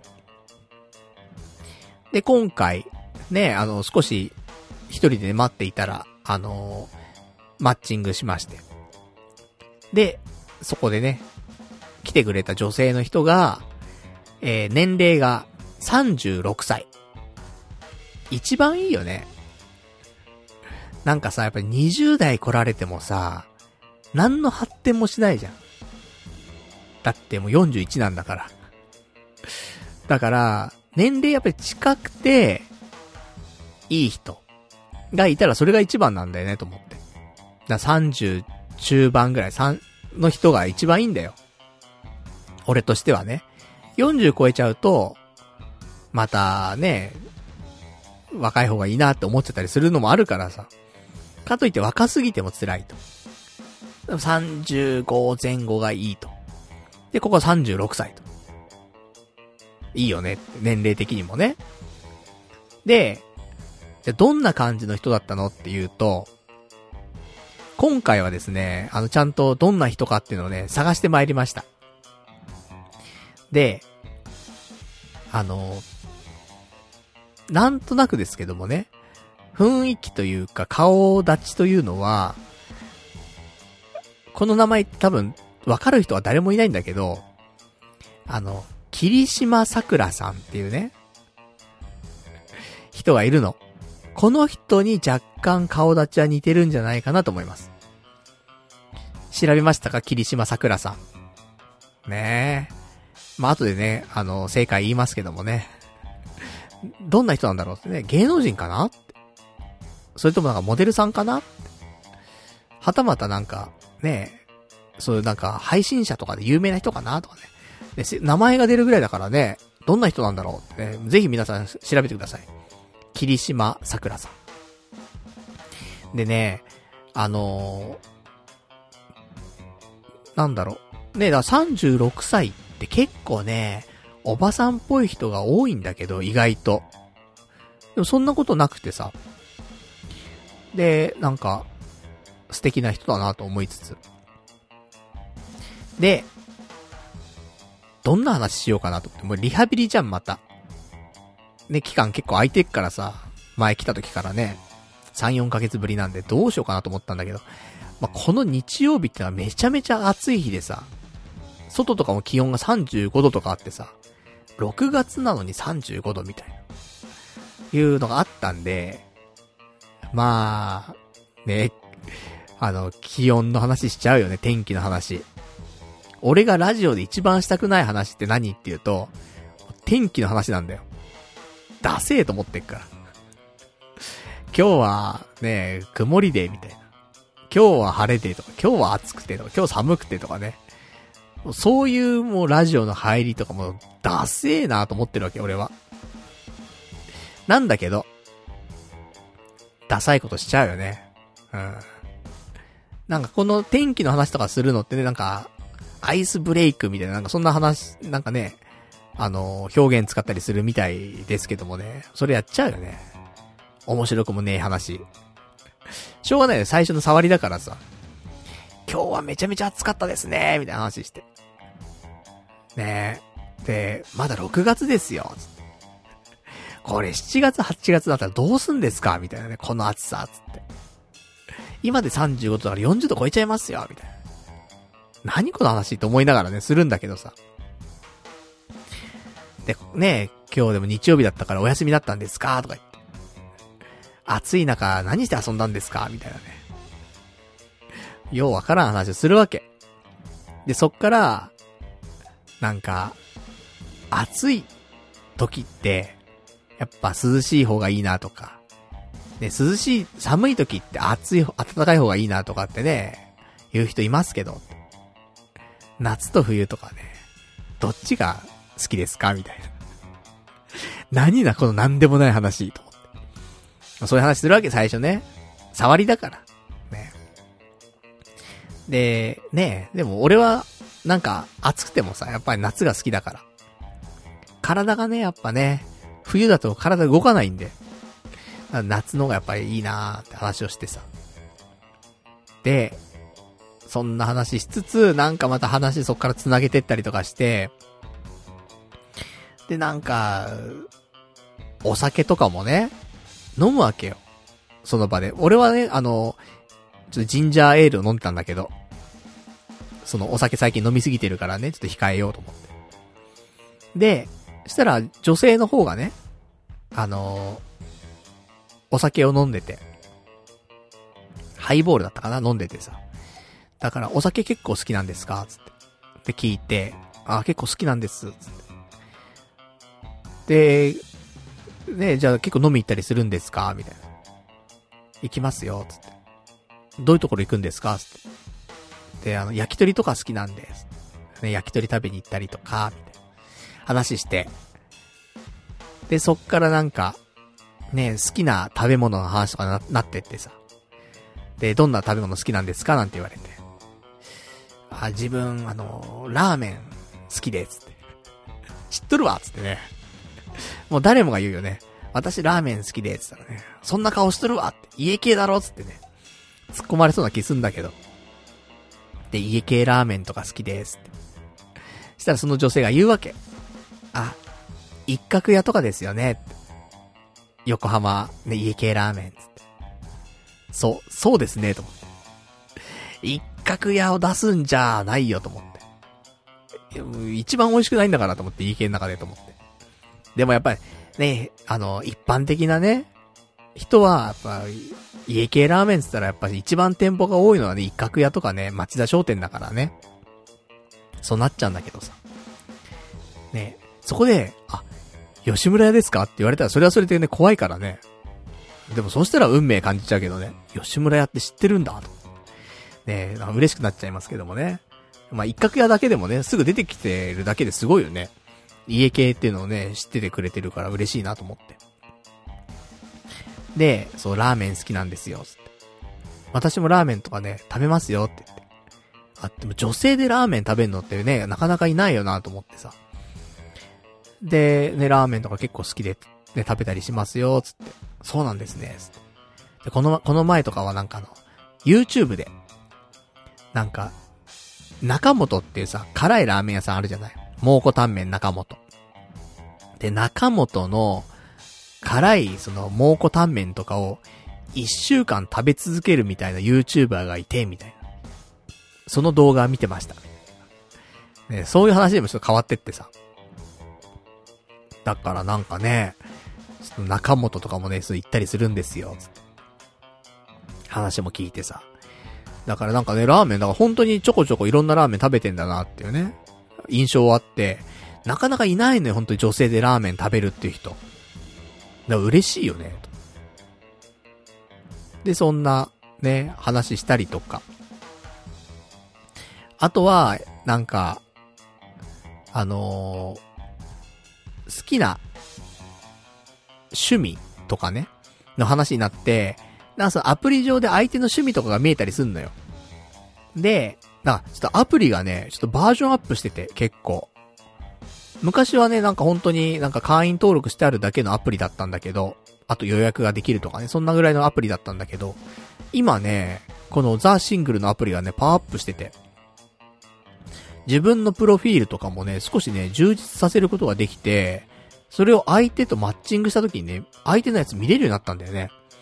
だから相手の趣味とかも見れるようになって、したらね、なんかね、ディズニーランドが好きみたいなこと書いてあって。あ、ディズニー好きなんですね、つって。結構ね、行くんですよ、って話になって。で、な、ディズニーで知り合った友達とかもいるし、つって。年間パスポート持ってる友達とかも結構いるし、つって。だからなんかディズニーランド行くと、知り合いが誰かしらいるって。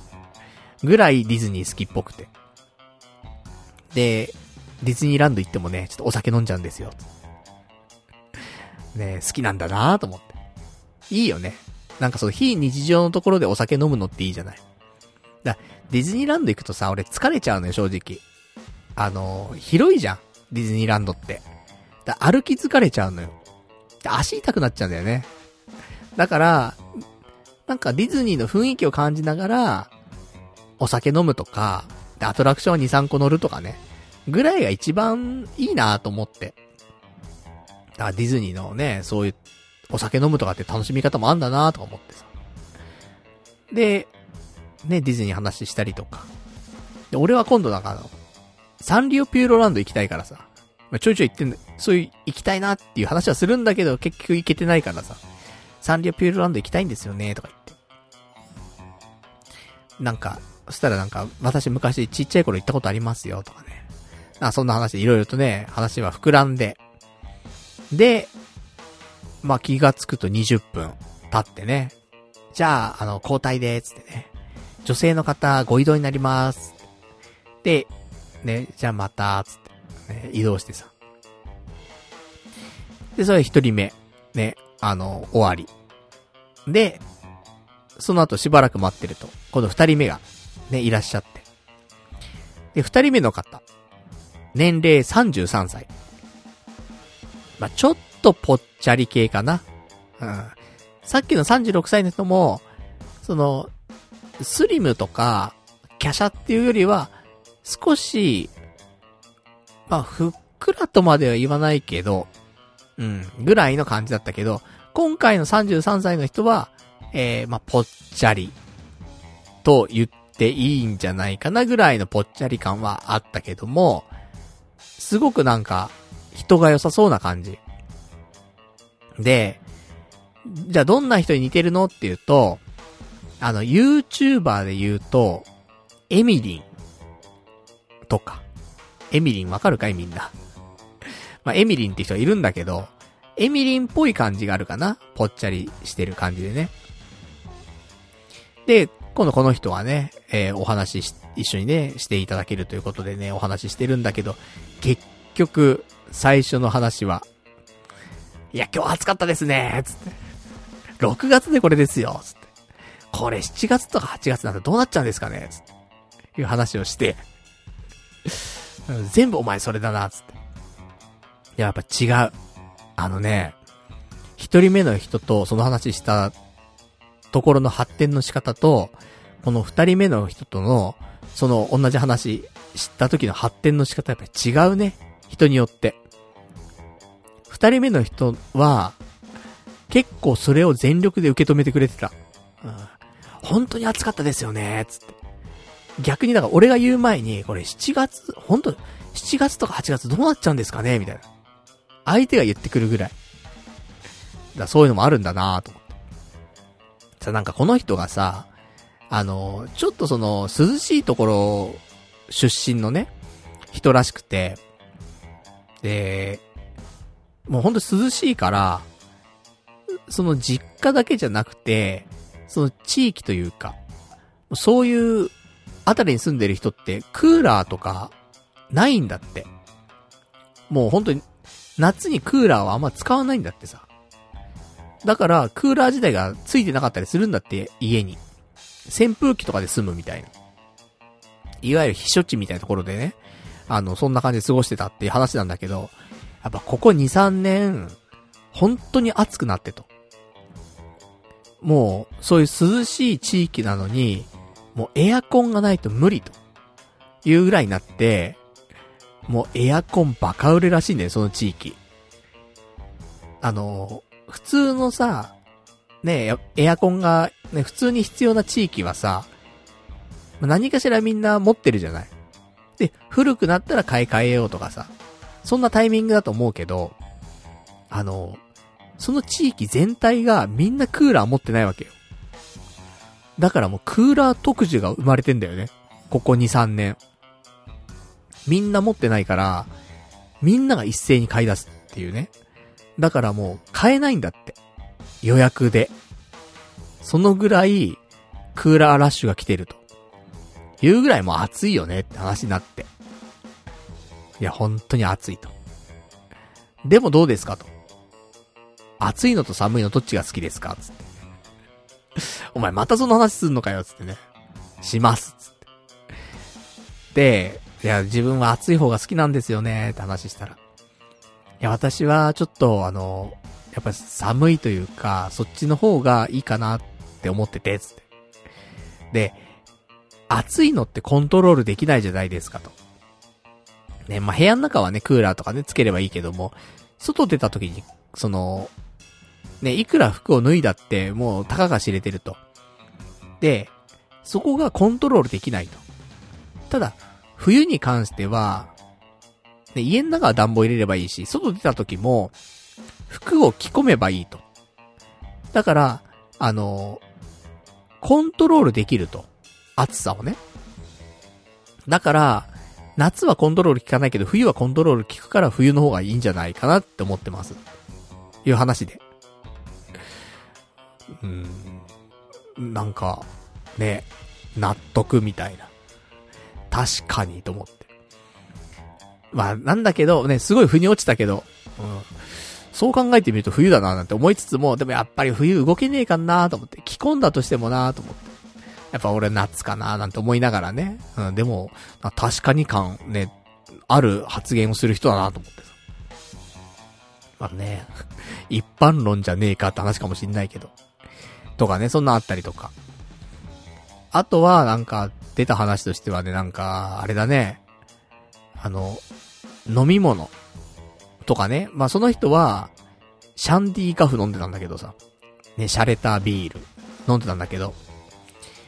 なんでシャンディーガフを飲んでたかっていうと、あの、氷の入っていない飲み物が飲みたいと。氷が入ってるとやっぱり体が冷えちゃうんだって。だから氷が入っていないお酒って何かなって言ったし、ビールとかさ、なってくるんだよねって話になって。あ、そういう理由でビールを頼む人がいるんだと思って。あとだからワインとかさ、だ冷やしてはあるけども、氷が入って過剰に冷えてないもの。っていうのが、良いという判断で、その選択肢の中から選んでのシャンディガフみたいなことらしくて。で、ね、じゃあ、例えばなんか、キンキンに冷えたね、そのレモンサワーとかでさ。で、氷がガンガン入ってるね、ものもあれば、店員さんにさ、氷抜いてくださいとかって言えるわけじゃない氷なしのレモンサワーでお願いしますみたいな。ただ、店員さんも手間じゃんみたいな。だから、やっぱりそういう、なんか、手間をかけないで済むような、デフォルトで氷がないものっていうのも、ものを選んでると。いう話を聞いて、なるほどと思って。この人結構確かにとか、なるほどとかね、思わせるね、発言が多いなと思って。なかなかね、面白い話でさ。で、あとなんかね、その辺からお酒の話とかなってさ。で、お酒好きなんだって。だから、今回珍しいよね。あの、会った二人ともお酒がね、結構好きで。で、ね、飲み行くタイプの人。家でもね、ちょっと飲んだりとかするっていうね、人だったからさ。まあ酒はね、俺も別に家での飲むタイプでもないし、やっぱ次の日ね、あの、残っちゃうしさ。しんどくなっちゃうからね。そうやって友達と飲むよって機会があればね、楽しく飲むけど。まあ家でね、飲んだりとかはほぼしないからさ。まあとはいえ、じゃあ、飲まない人と飲む人どっちがいいのって言うと、やっぱり、ね、そういう稀な時でも、一緒に飲めるとね、いいなと思うから、やっぱ、できたら飲める人の方が、いいかなっていうのはあったんで、今回二人とも飲める人だからね、なんか、良かったなと思って。で、ね、そうやって、お酒の話になってさ、エミリ、エミリンはさ、言うわけ。パルナイトさんは、ね、どんなお酒とか好きなんですかっていうわけ。あの、自分は、まあ、いろんな、いろいろ飲むんだけどと。でもま、日本酒飲んだりとかもしますし、ね、レモンサワーも飲んだりとかしますし、と。いろいろ、ね、好きなの飲みますけど、話で。あ、でも日本酒とか、飲むんですね。私なんか日本酒なかなか飲む機会がなくて。やっぱりなんかね、日本酒って選択肢がないっぽいんだよね。友達と言っても友達がそもそも日本酒をあんまり飲まないとか。で、そうすると、やっぱりね、いつも飲んでるビールとかさ、そういうの飲んじゃって、選択肢として日本酒が出てこないと。いうのがあるらしいから、なかなかね、日本酒飲む機会ないんですよ。そうなんですね。日本酒もね、結構美味しいのありますしって。で、それこそ、その氷を使わないお酒として、やっぱり日本酒って飲めるから、ね、そういう意味ではいいんじゃないですか？みたいな話してさ。確かに、つって。だからね、あの、で、なんか、ね、パルナイトさん日本酒とか詳しそうですね、って言われて。まあ、そんなことはないんですけどってね。謙遜ではなくてね、真実だからね。友達に連れてってもらって酒飲むぐらいの話でさ。自分自身がそんな詳しいかっていうとさ、別に、ね、千金ぐらいしかわかんないよね。千金とか荒政とかさ、そのぐらいしかわかんないからさ。あれなんだけど、そんな話になってさ。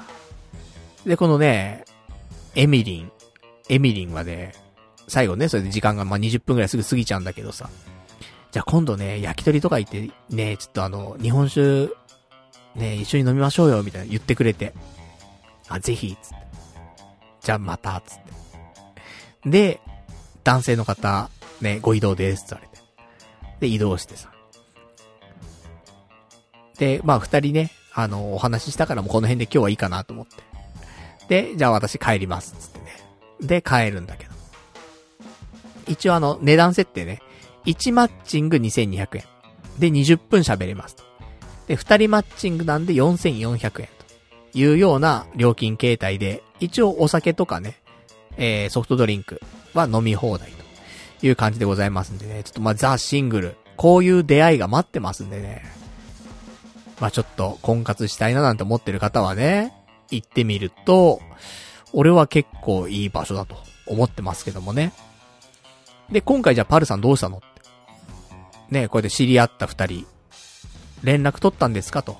アプリ上でまた飲み行きましょうとかやったんですかって話なんだけど、まずあの、二人目のエミリンに関しては、すごく、ね、そうやっていい人だったんだけど、やっぱそのぽっちゃりがね、私、やっぱりあの、華奢な感じの子が好きというか、あるので、ぽっちまあもちろんね、痩せるって選択肢もあるんだろうけど、いい、ね、すごくいい人だったからあれなんだけどさ。でもな、やっぱり、ちょっと第一印象ってあるじゃない？そういう意味でね、見た目のね。ぽっちゃりだったんで、ちょっとな、そこだけ、ね難しいなと思って、特にアプローチはしておりません。じゃあ一人目の、ね、えー、霧島桜さんの方はと。そろそろみんな検索したよね、霧島桜さんね。そう、セクシー女優です。なんか見たことある顔したんだよなーと思って。で、なんかどこで見たんだっけなーって調べてったら、そう、AV 出てる人、ね、セクシー女優の人だと思って。で、霧島桜さんにちょっと似ていたっていうね。まあ、これが、まあ、失礼って言ったらあれだけど、俺が知ってるね、著名人っていうのがね、大半がセクシー女優なんだから、そんなのさ。そっちに行っちゃうんだけど。あと、だから、セクシー女優でわかんなかったら、昔で言うところの、東原明さんみたいな。またちょっと違うんだよな、でもな。うん、でも、霧島桜さんが一番、うん、なんか雰囲気は似てる。顔ね。体じゃなくて。体はね、その、霧島桜さんっていうね、セクシー女優の人は、もう、ボインボインなわけですよ。だからね、そういうわけ、わけではないけど、顔立ちがね、なんか雰囲気がそんな顔のしてる人だった。感じなんだけど。ね、霧島桜さんもね、まあ、霧島桜さんではないか。ね、えー、その人も、まあ、お酒も飲めるし、ラーメンもいけるし、という感じだったんだけど、アプローチはしておりませんと。なかなかできんよな。しとく？でももう1日2日経っちゃってるよ。日曜日行ったから。昨日行ったんだよね。で、今日、だからその日曜日終わった後に、ね、一報入れるのが礼儀じゃん。もしね、今後、なんか、繋いでいきたいんだったら。それしないでさ。しかも、次の日もさ、月曜日の時間経ってさ。で、火曜日とかにさ、連絡するわけでしょ？ちょっともう遅いよね。うん。もったいないかな。もったいないことしたな。うん、で、まあ、しゃあないね。送るだけ送ってみようか、またね。明日にでも。今度、ラーメンでも一緒に行きましょうよ。吉村屋紹介するぜ、つって。ね、直径、ね、一角屋なんて言ってんじゃねえぞ、つって。直径だ直径、つって。ね、チーユを飲め、チーユを、つって。そういう感じのね、あの、アプローチの仕方でね、ちょっと言っていきたいと思いますけどもね。でまあまあ、久しぶりのリハビリとしてはすごく、あの、良かったなと思って。本当はこっからね、ちゃんとアプローチしないといけないんだけど。で、一応な、評価とかもね、もらうんだけど、その辺の評価もね、ちょっと、あの、いい評価いただいて、ね、総合得点みたいなのあるんだけどさ。それもね、ちょっと点数も上がりつつ。ねまあまあ良かったなと思って。そんなね、悪い印象じゃなかったよっていうことの証明ではあるんでね。まあ良かったなと思って、まあ今後もね。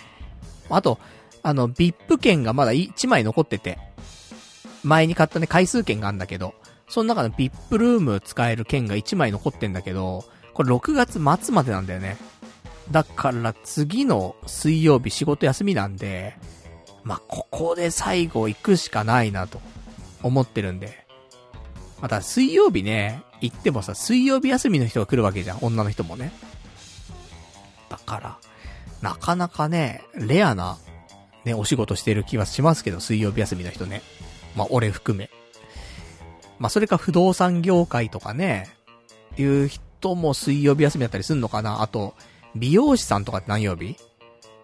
とかね、なんかそういう、なんか水曜日休みってなんかそういうね、イメージがあるけどね。その、一般職というかね、OL さんみたいな感じだと、そんな水曜日休みって人いないからね。まあ、何かしら、ね、ちょっと違う感じの仕事してんのかななんて思ったりはしますけどもね。まあ、そんなところでね、ちょっと水曜日、もう、もうワンチャレンジして、そこで、また知り合った人がいたらね、次はちょっとアプローチ。で、VIP ルームでアプローチをしていきたいなと思っておりますけどもね。まあ、そんな感じでございました。まあ、ちょっとね、もったいないね。あのー、一人目の人、年齢もね、ほんと近かったし、36歳だったし。ちょっとアプローチすっか。明日な。うん。明日の仕事の合間の休憩時間にアプローチしてみましょう。面白いかもしれません。えー、いう話でございます。ねまあ、そんな感じの、ねちょっと、婚活、少し再開しましたんでね。まあ、これからも、ちょこちょこと、まあ、やっていきたいと思いますんでね。まあ、また、やりましたら、えー、こちらコーナーの方でね、えー、まあ、発表していきたいと思いますんでね。よかったらまたそちらの方もね、ご期待いただけたらと思います。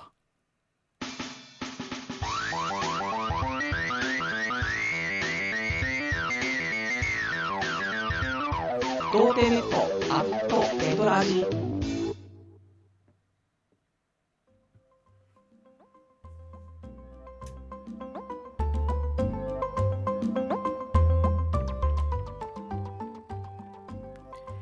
それではね、えー、おわ、えー、そろそろね、まあいいお時間来ましたんで、お別れのコーナーをしていきたいと思うんですけども、えー、お別れのコーナーではですね、今日喋れてないことだったりとか、あとはいただいているお便りなんかをね、ご紹介していきたいと思っておりますが、えー、じゃあいただいているお便りをちょっと一個ご紹介しましょうか。えー、ラジオネーム、どうも僕ですさん。えー、白黒、白黒アンジャッシュで伊集院光さんのことを放送していたようですが、誕生秘話なるものを要約して教えていただけませんか？よろしくお願いします。でね、お便りいただきました。ありがとうございます。最近ね、あの、TVer の方で私、伊集院さん出てる番組をね、ちょこちょこチェックしてますよなんて話したんですけど、その中の一つの番組で、白黒アンジャッシュっていうね、えー、アンジャッシュの番組があるんだけど、ここに伊集院さんがゲストで登場したわけ。で、えー、そこでね、ちょっと多分3回とかに分かれて、あの、放送があるんだけど、1回目の放送は、完全に、伊集院さんと渡部さんで、えー、野球の話をするっていうね。あの、ロッテのさ、鈴木、あ、佐々木朗希選手のノーヒットノーランとかの話を、めちゃめちゃ盛り上がって二人でするっていうね。いうことで、まあ、なかなかいい回だったんだけどね、その、渡部さんも復帰してさ、なかなかね、盛り上がる話もやりづらいという中で、やっぱこうやって話しやすいネタがね、そのあったことでね、すごい盛り上がって、で、渡部さんも生き生きしてね、おしゃべりできてたからよかったな、なんていう回だったんだけど。で、第2回目の放送では、その伊集院さんの、えー、誕生秘話が、えー、お話しされてて。で、これ誕生秘話って言うと何？って言うとね、あの、もともと伊集院さんって、あの、田中健っていう、まあ、本名ね、あるんだけど、田中健少年は、あの、高校在学中になるのかな？に、えー、まあ、落語家の道に進むんだよね。で、結局高校中退する形になるんだけど。合ってんのかな？ちょっとね、そこは合ってなかったら申し訳ないんだけど。で、その入るところが、その、楽太郎師匠、ね、今の円楽師匠のところに入るわけ。で、えー、なんだろうね。で、まあ、落語を勉強していくんだけどっていうね。で、そっから、その時は、あの、三遊、三遊亭だっけ？三遊亭落第っていうね、名前で、その落語をやるんだけど、途中で、あの、まあ、名前を隠して、ね、あの、姿、本性を隠してね、正体隠して、あの、ちょっとラジオに、ちょっと出たりとかすることになっていくのね。で、その時に、あの、伊集院さん、ね、その名前が落語家ってことはバレちゃうとまずいからと。内緒でね、そういうラジオとか出演するみたいな話になってって、で、その時に、あの、作った名前っていうのが、伊集院光って名前っていうことで、で、誰も想像できないだろうっていうね。その、田中健少年、ね、その、三遊亭落第さんと、もう、縁もゆかりもない名前というか、ほど遠い名前というか、想像できない名前として何がいいんだっつって、で、伊集院光って名前ができて、その名前で、ラジオでね、ちょこちょこ活動するようになるわけ。で、でもそっから、あの、また伊集院さんはね、そのラジオでどんどんどんどん頭角を表し、で、番組を持つようになり、いろいろやっていくって。で、それで、伊集院光っていう人が誕生したんだよね。とか、そういう話が、あの、すごい濃くお話されてて、白黒アンジャッシュの中でね。だそれがすごい面白くて、それは、あの、ラジオをね、ずっとこれまで聞いていたら、あの、いろんなね、断片的にはいろいろ話聞いたことはあるところではあるんだけど、こうやって1から10まで、その、伊集院光さんが誕生した話っていうのは、なかなかこんな投資で聞くことってなかなかないんじゃないかなっ思うんで、そういう意味ではね、すごく貴重な回だなと思って。だから、この白黒アンジャッシュ、多分まだ見れんのかな、TVer で。ちょっとわからん、わからないんですけど、結構、まあ、永久保存版と言ったらあれだけど、伊集院さんっていう人がどうやって誕生したのかっていうね、伊集院光というその、ね、ラジオモンスターがね、どうやって誕生したのかっていうと、本当に今回の白黒アンジャッシュを見てもらうと、すべてがわかるよってことでね。で、あの、アンジャッシュの渡部さんもね、伊集院リスナーなんだよね。だから、その伊集院さんがそういう話する、すると、いや、そうなんだよ、そうなんだよ、つって。ねえ。もうすごい盛り上がってんの。同意してるわけよ。ねもう、ここで伊集院さんね、こっからすごいんだよ、みたいな、言い始めてさ。で、また伊集院さんが喋り出すんだけど。でもその展開も知ってっからさ、どういう流れになったかとかさ。もうね、ラジオっ子の顔してたね。キラキラしてた。第1回はね、野球の話でキラキラして、第2回は伊集院さんの話でキラキラして、ね、すごい渡部さんがね、この2回輝いてる。なんか、あの、渡部さん自体が輝くっていうよりはなんか、目が輝いてたね、キラキラとね。いいね、回だなと思って。第3回もね、ちょっとどんな感じになるのかっていうので楽しみなんですけどもね。まあ今 TVer でね、まあ伊集院光って検索するとね、いくつかね、番組出てきますから。まあその辺をね、毎週追っていくと、まあいろんなの見れて面白いかななんてね、ちょっと思いますけどもね。まあそんな感じのね、伊集院さんの放送のお話でございやしたと。じゃあ、あとはですね、今週話したいことね、あったら話して終わりにしたいと思うんですが、ね、もうね、2時間経ちましたもんね。じゃあ、あとね、今日喋りたかったこととしては、そう。この話だけする？あのね、ちょっと、階段、ね、駅の階段登っててちょっと思ったことなんだけど、まあ、駅の階段登ってるとさ、まあ、これはね、別にあえて見ようとしなくてもですよ。なんかさ、目の前に、ズボンを履いた女性とかがいるとするじゃない？で、その人が俺の前をね、歩いてるというか、ね、階段とかでさ、先に登ってるとするじゃない？階段をね。そうするとさ、どうしてもさ、普通にね、前見て俺も歩くからね。もう、望んでいようがいまいが関係なく、まあ、ケツが目に入ってくるんだよね。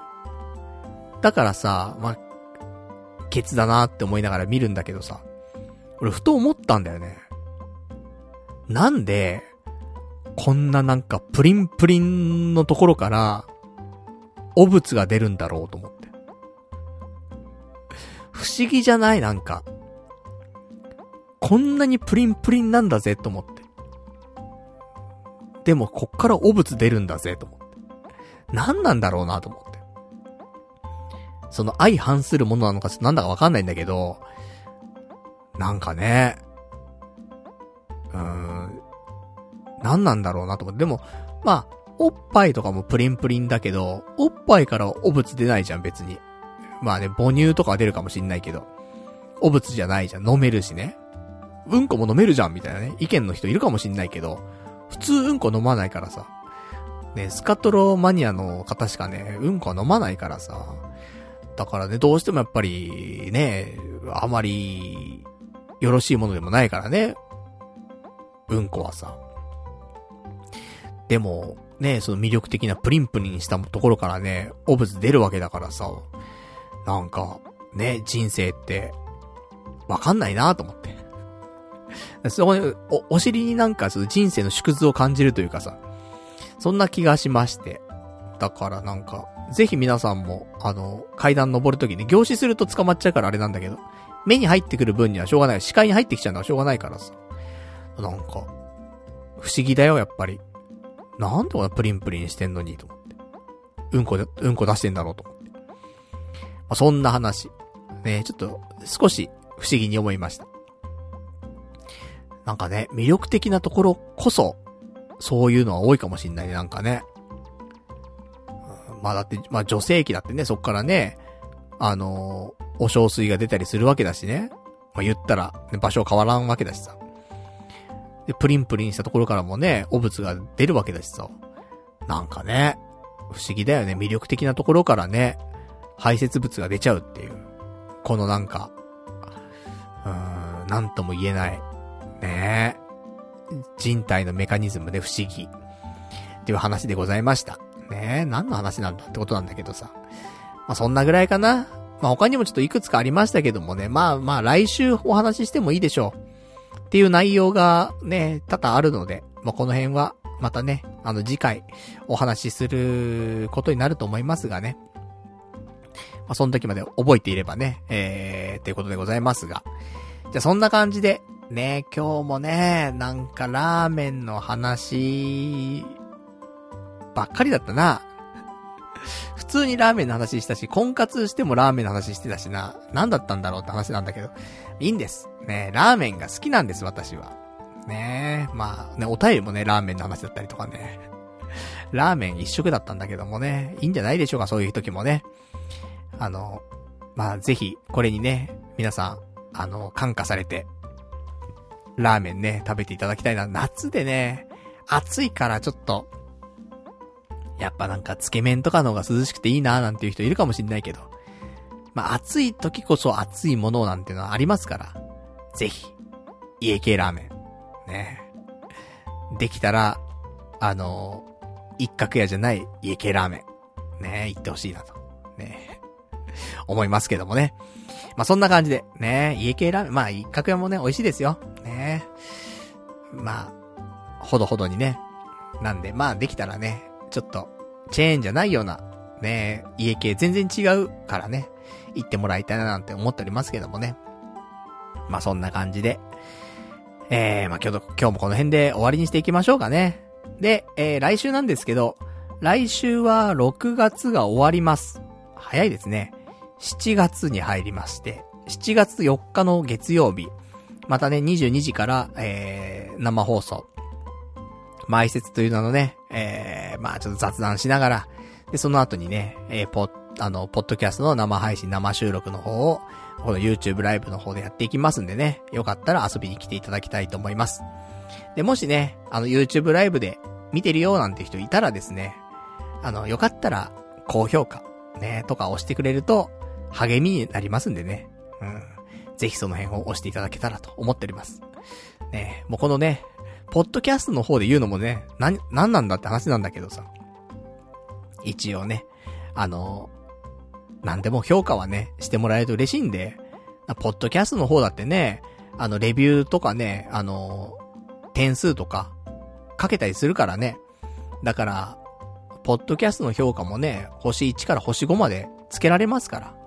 ぜひ、星5をね、つけてもらえると嬉しい。YouTube の方もね、いいねを押してくれると嬉しいと。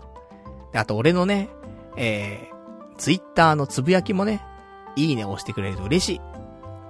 なんでもね、やっぱ、あのー、言わないとね、そうやってアクションしてくれるわけではないじゃない。別にさ、あのー、俺だって伊集院さんの発言見てさ、いいねとか押さないわけよ。別にね。それが、ね、当たり前だし、そもそもいいと思ってるからさ、あえて別に押さなくたっていいなと思ってるわけじゃん。で、嫌だなとかって思うものがね、他になんか見ててあったりとかしたら、その、嫌だなボタンを押したりする、するとかってあるかもしんないけど、まあ、基本的に俺は押さないけど何もね。でも、別にいいなと思ってたら、あえていいね押さないんだよね。人間ってのはさ。だから、押して。どんなメディアでもいいから、パルナイトに対して、いいねを押してほしい。うん、そうすると、ちょっと回復するから心が。ね自己肯定はないんだからさ。ね他者からのね、肯定しかも俺の心は埋まらないからさ。ぜひ、ねそういう風にも、あの、お願いしたいと思っております。じゃあ、そんなわけでね、あの、いろいろお願いした後でね、このまま終わってしまうわけなんですけどもね。